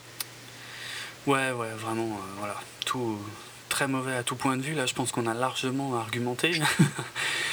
oui, je pense que c'est. Ouais, non, enfin, on a déjà été aussi négatif, mais. Ouais, mais tu vois, la, saga Tekken, parce que je pense que tu parles de. Non, je pense qu'on a été aussi négatif sur Resident, peut-être. Ah, c'est vrai. Ouais, mais tu vois, Resident, c'est une saga que. Qui est à la base, ouais, c'est vrai. Voilà. Que, ce qui n'est pas le cas de Die Hard, où il y a vraiment deux films que, que, que, je trouve exceptionnels et dont je me lasserai jamais, quoi, dedans. Donc euh, ouais, je le prends d'autant plus mal. Et à côté, le, à côté, le 4 n'est pas si mal hein, en comparaison. C'est vrai, bah ouais, ouais, ouais, en comparaison, j'avoue que voilà, le 4, que j'avais pas revu depuis, de, depuis que je l'avais vu au Cinoche en 2007, mais euh, ouais, c'est con, hein, mais bon, c'est ça passe à peu près. Mais moi, moi je peux pas accepter le film euh, par le biais du fait qu'il se prend pour un Die parce que pour moi c'est pas un Die mais, mais ouais, ouais, ouais, ça passe. Comparé au 5, ça passe même là. Le, le 5, c'est vraiment. Euh, hmm. bon, pour faire une, une, blague à la Seth MacFarlane, à mon avis, euh, McTiernan a plus de chance en prison que les spectateurs euh, dans les salles. oh, excellent!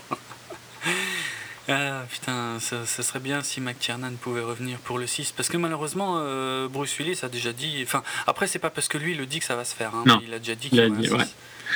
Bon, vu les chiffres, euh, ça devrait arriver. Bon, peut-être le dernier, tu vois, à mon avis. Euh. Et à mon avis, ce qu'ils vont aussi se demander, c'est ça, c'est vraiment de plus de, de l'inside business. Mais est-ce que les, les, gains de faire ça en Russie et en Ukraine, donc c'est des gains sur la production, euh, sont rentables par rapport à la perte de revenus domestiques euh, Domestiques, je ne sais même pas. Ouais. Oui, domestique, ouais. Peut-être.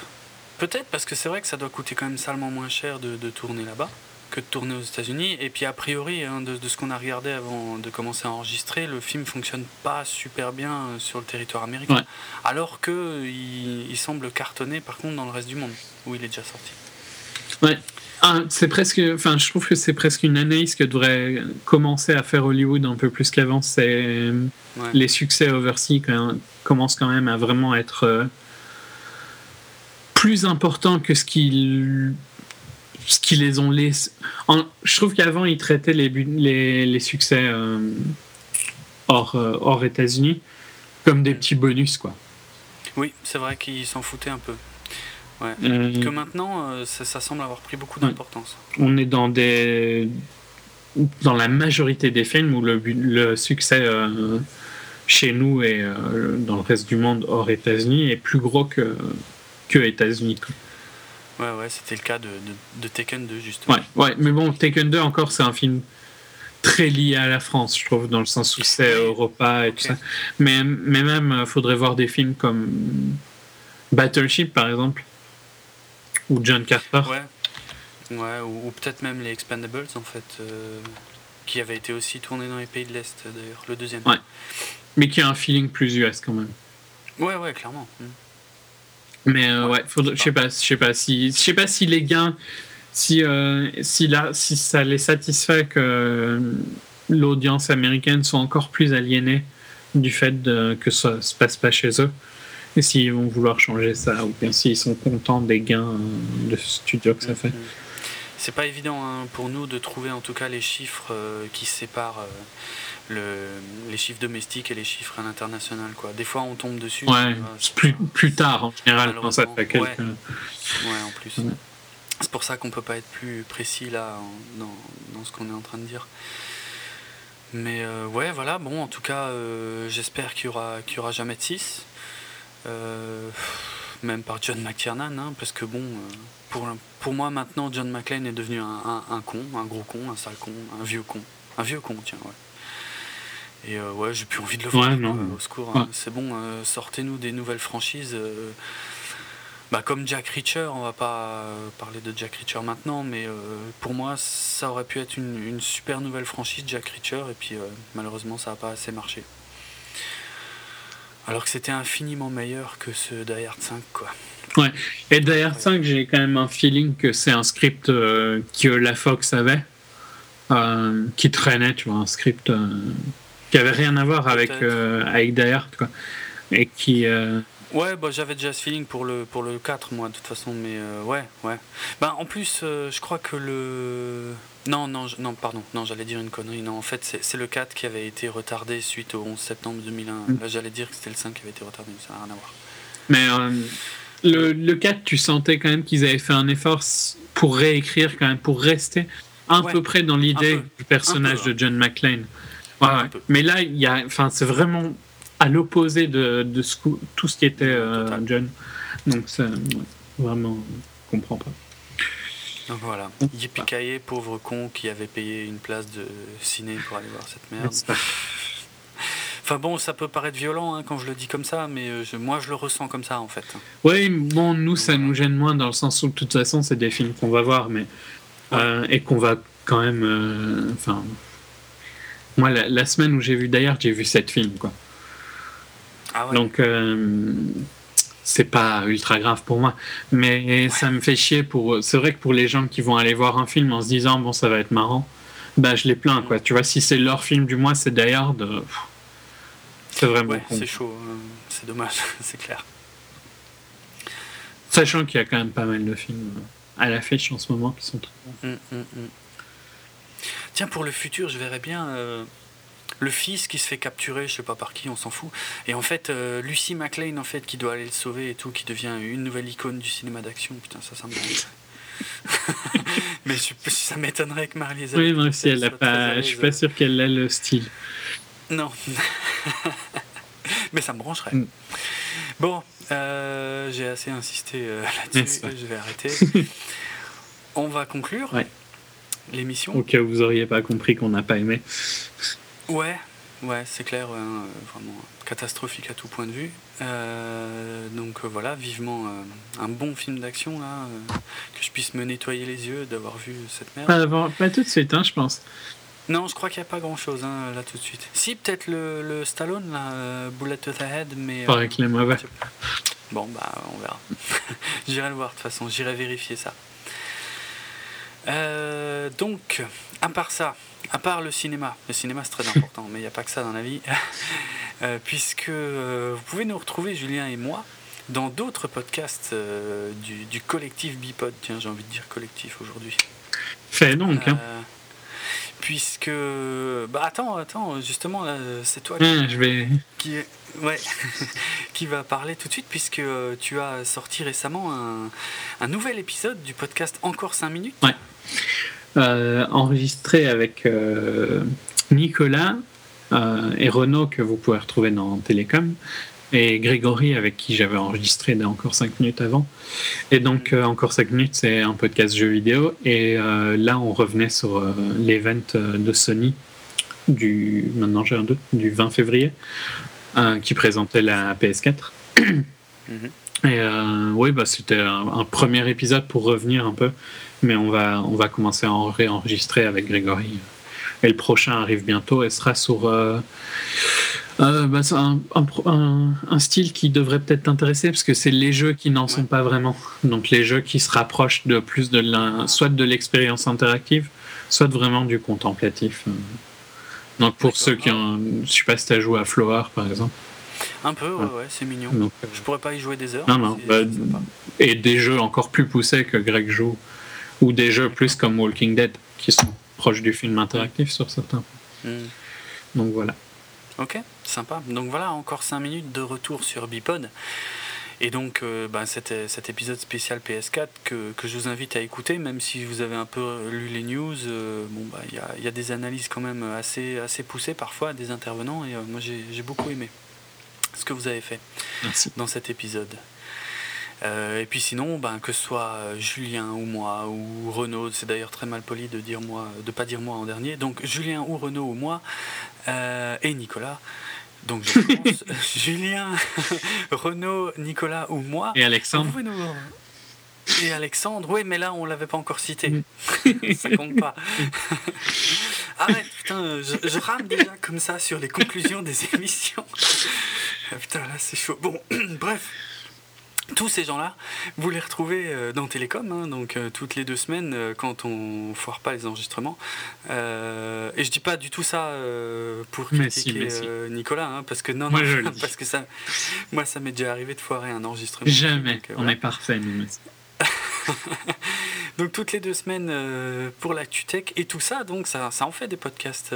tout ça c'est sur bipod.be et bipod.be que vous pouvez suivre aussi sur les différents réseaux sociaux que sont euh, Facebook euh, et euh, Twitter, donc facebook.com slash bipod. Et cette fois-ci je vais essayer de pas me planter. Et simplement at bipod sur Twitter. Et voilà, et moi à titre perso, ben, j'ai un, petit blog relativement ciné J'essaie de trouver des autres mots à chaque fois. Ou euh, bah là, en l'occurrence, le dernier article en date, c'est une critique écrite de, bah, de Die justement. Hein. il est élogieux. Ouais, ouais, ouais. J'ai rarement été aussi violent hein, à l'écrit. Je crois que le dernier film que j'avais pourri à ce point, c'était euh, Transformers 3, c'est pour dire. Hmm. Euh, bref, donc euh, voilà, ça c'est mon petit blog euh, dravensworld.net et vous pouvez me suivre sur Twitter, c'est le compte at dravenardrock qui s'écrit D-R-A-V-E-N-A-R-D-R-O-K. Voilà, et ben on vous retrouve très bientôt et en attendant, ne regardez pas de films de merde. Allez, à très bientôt, ciao. Salut.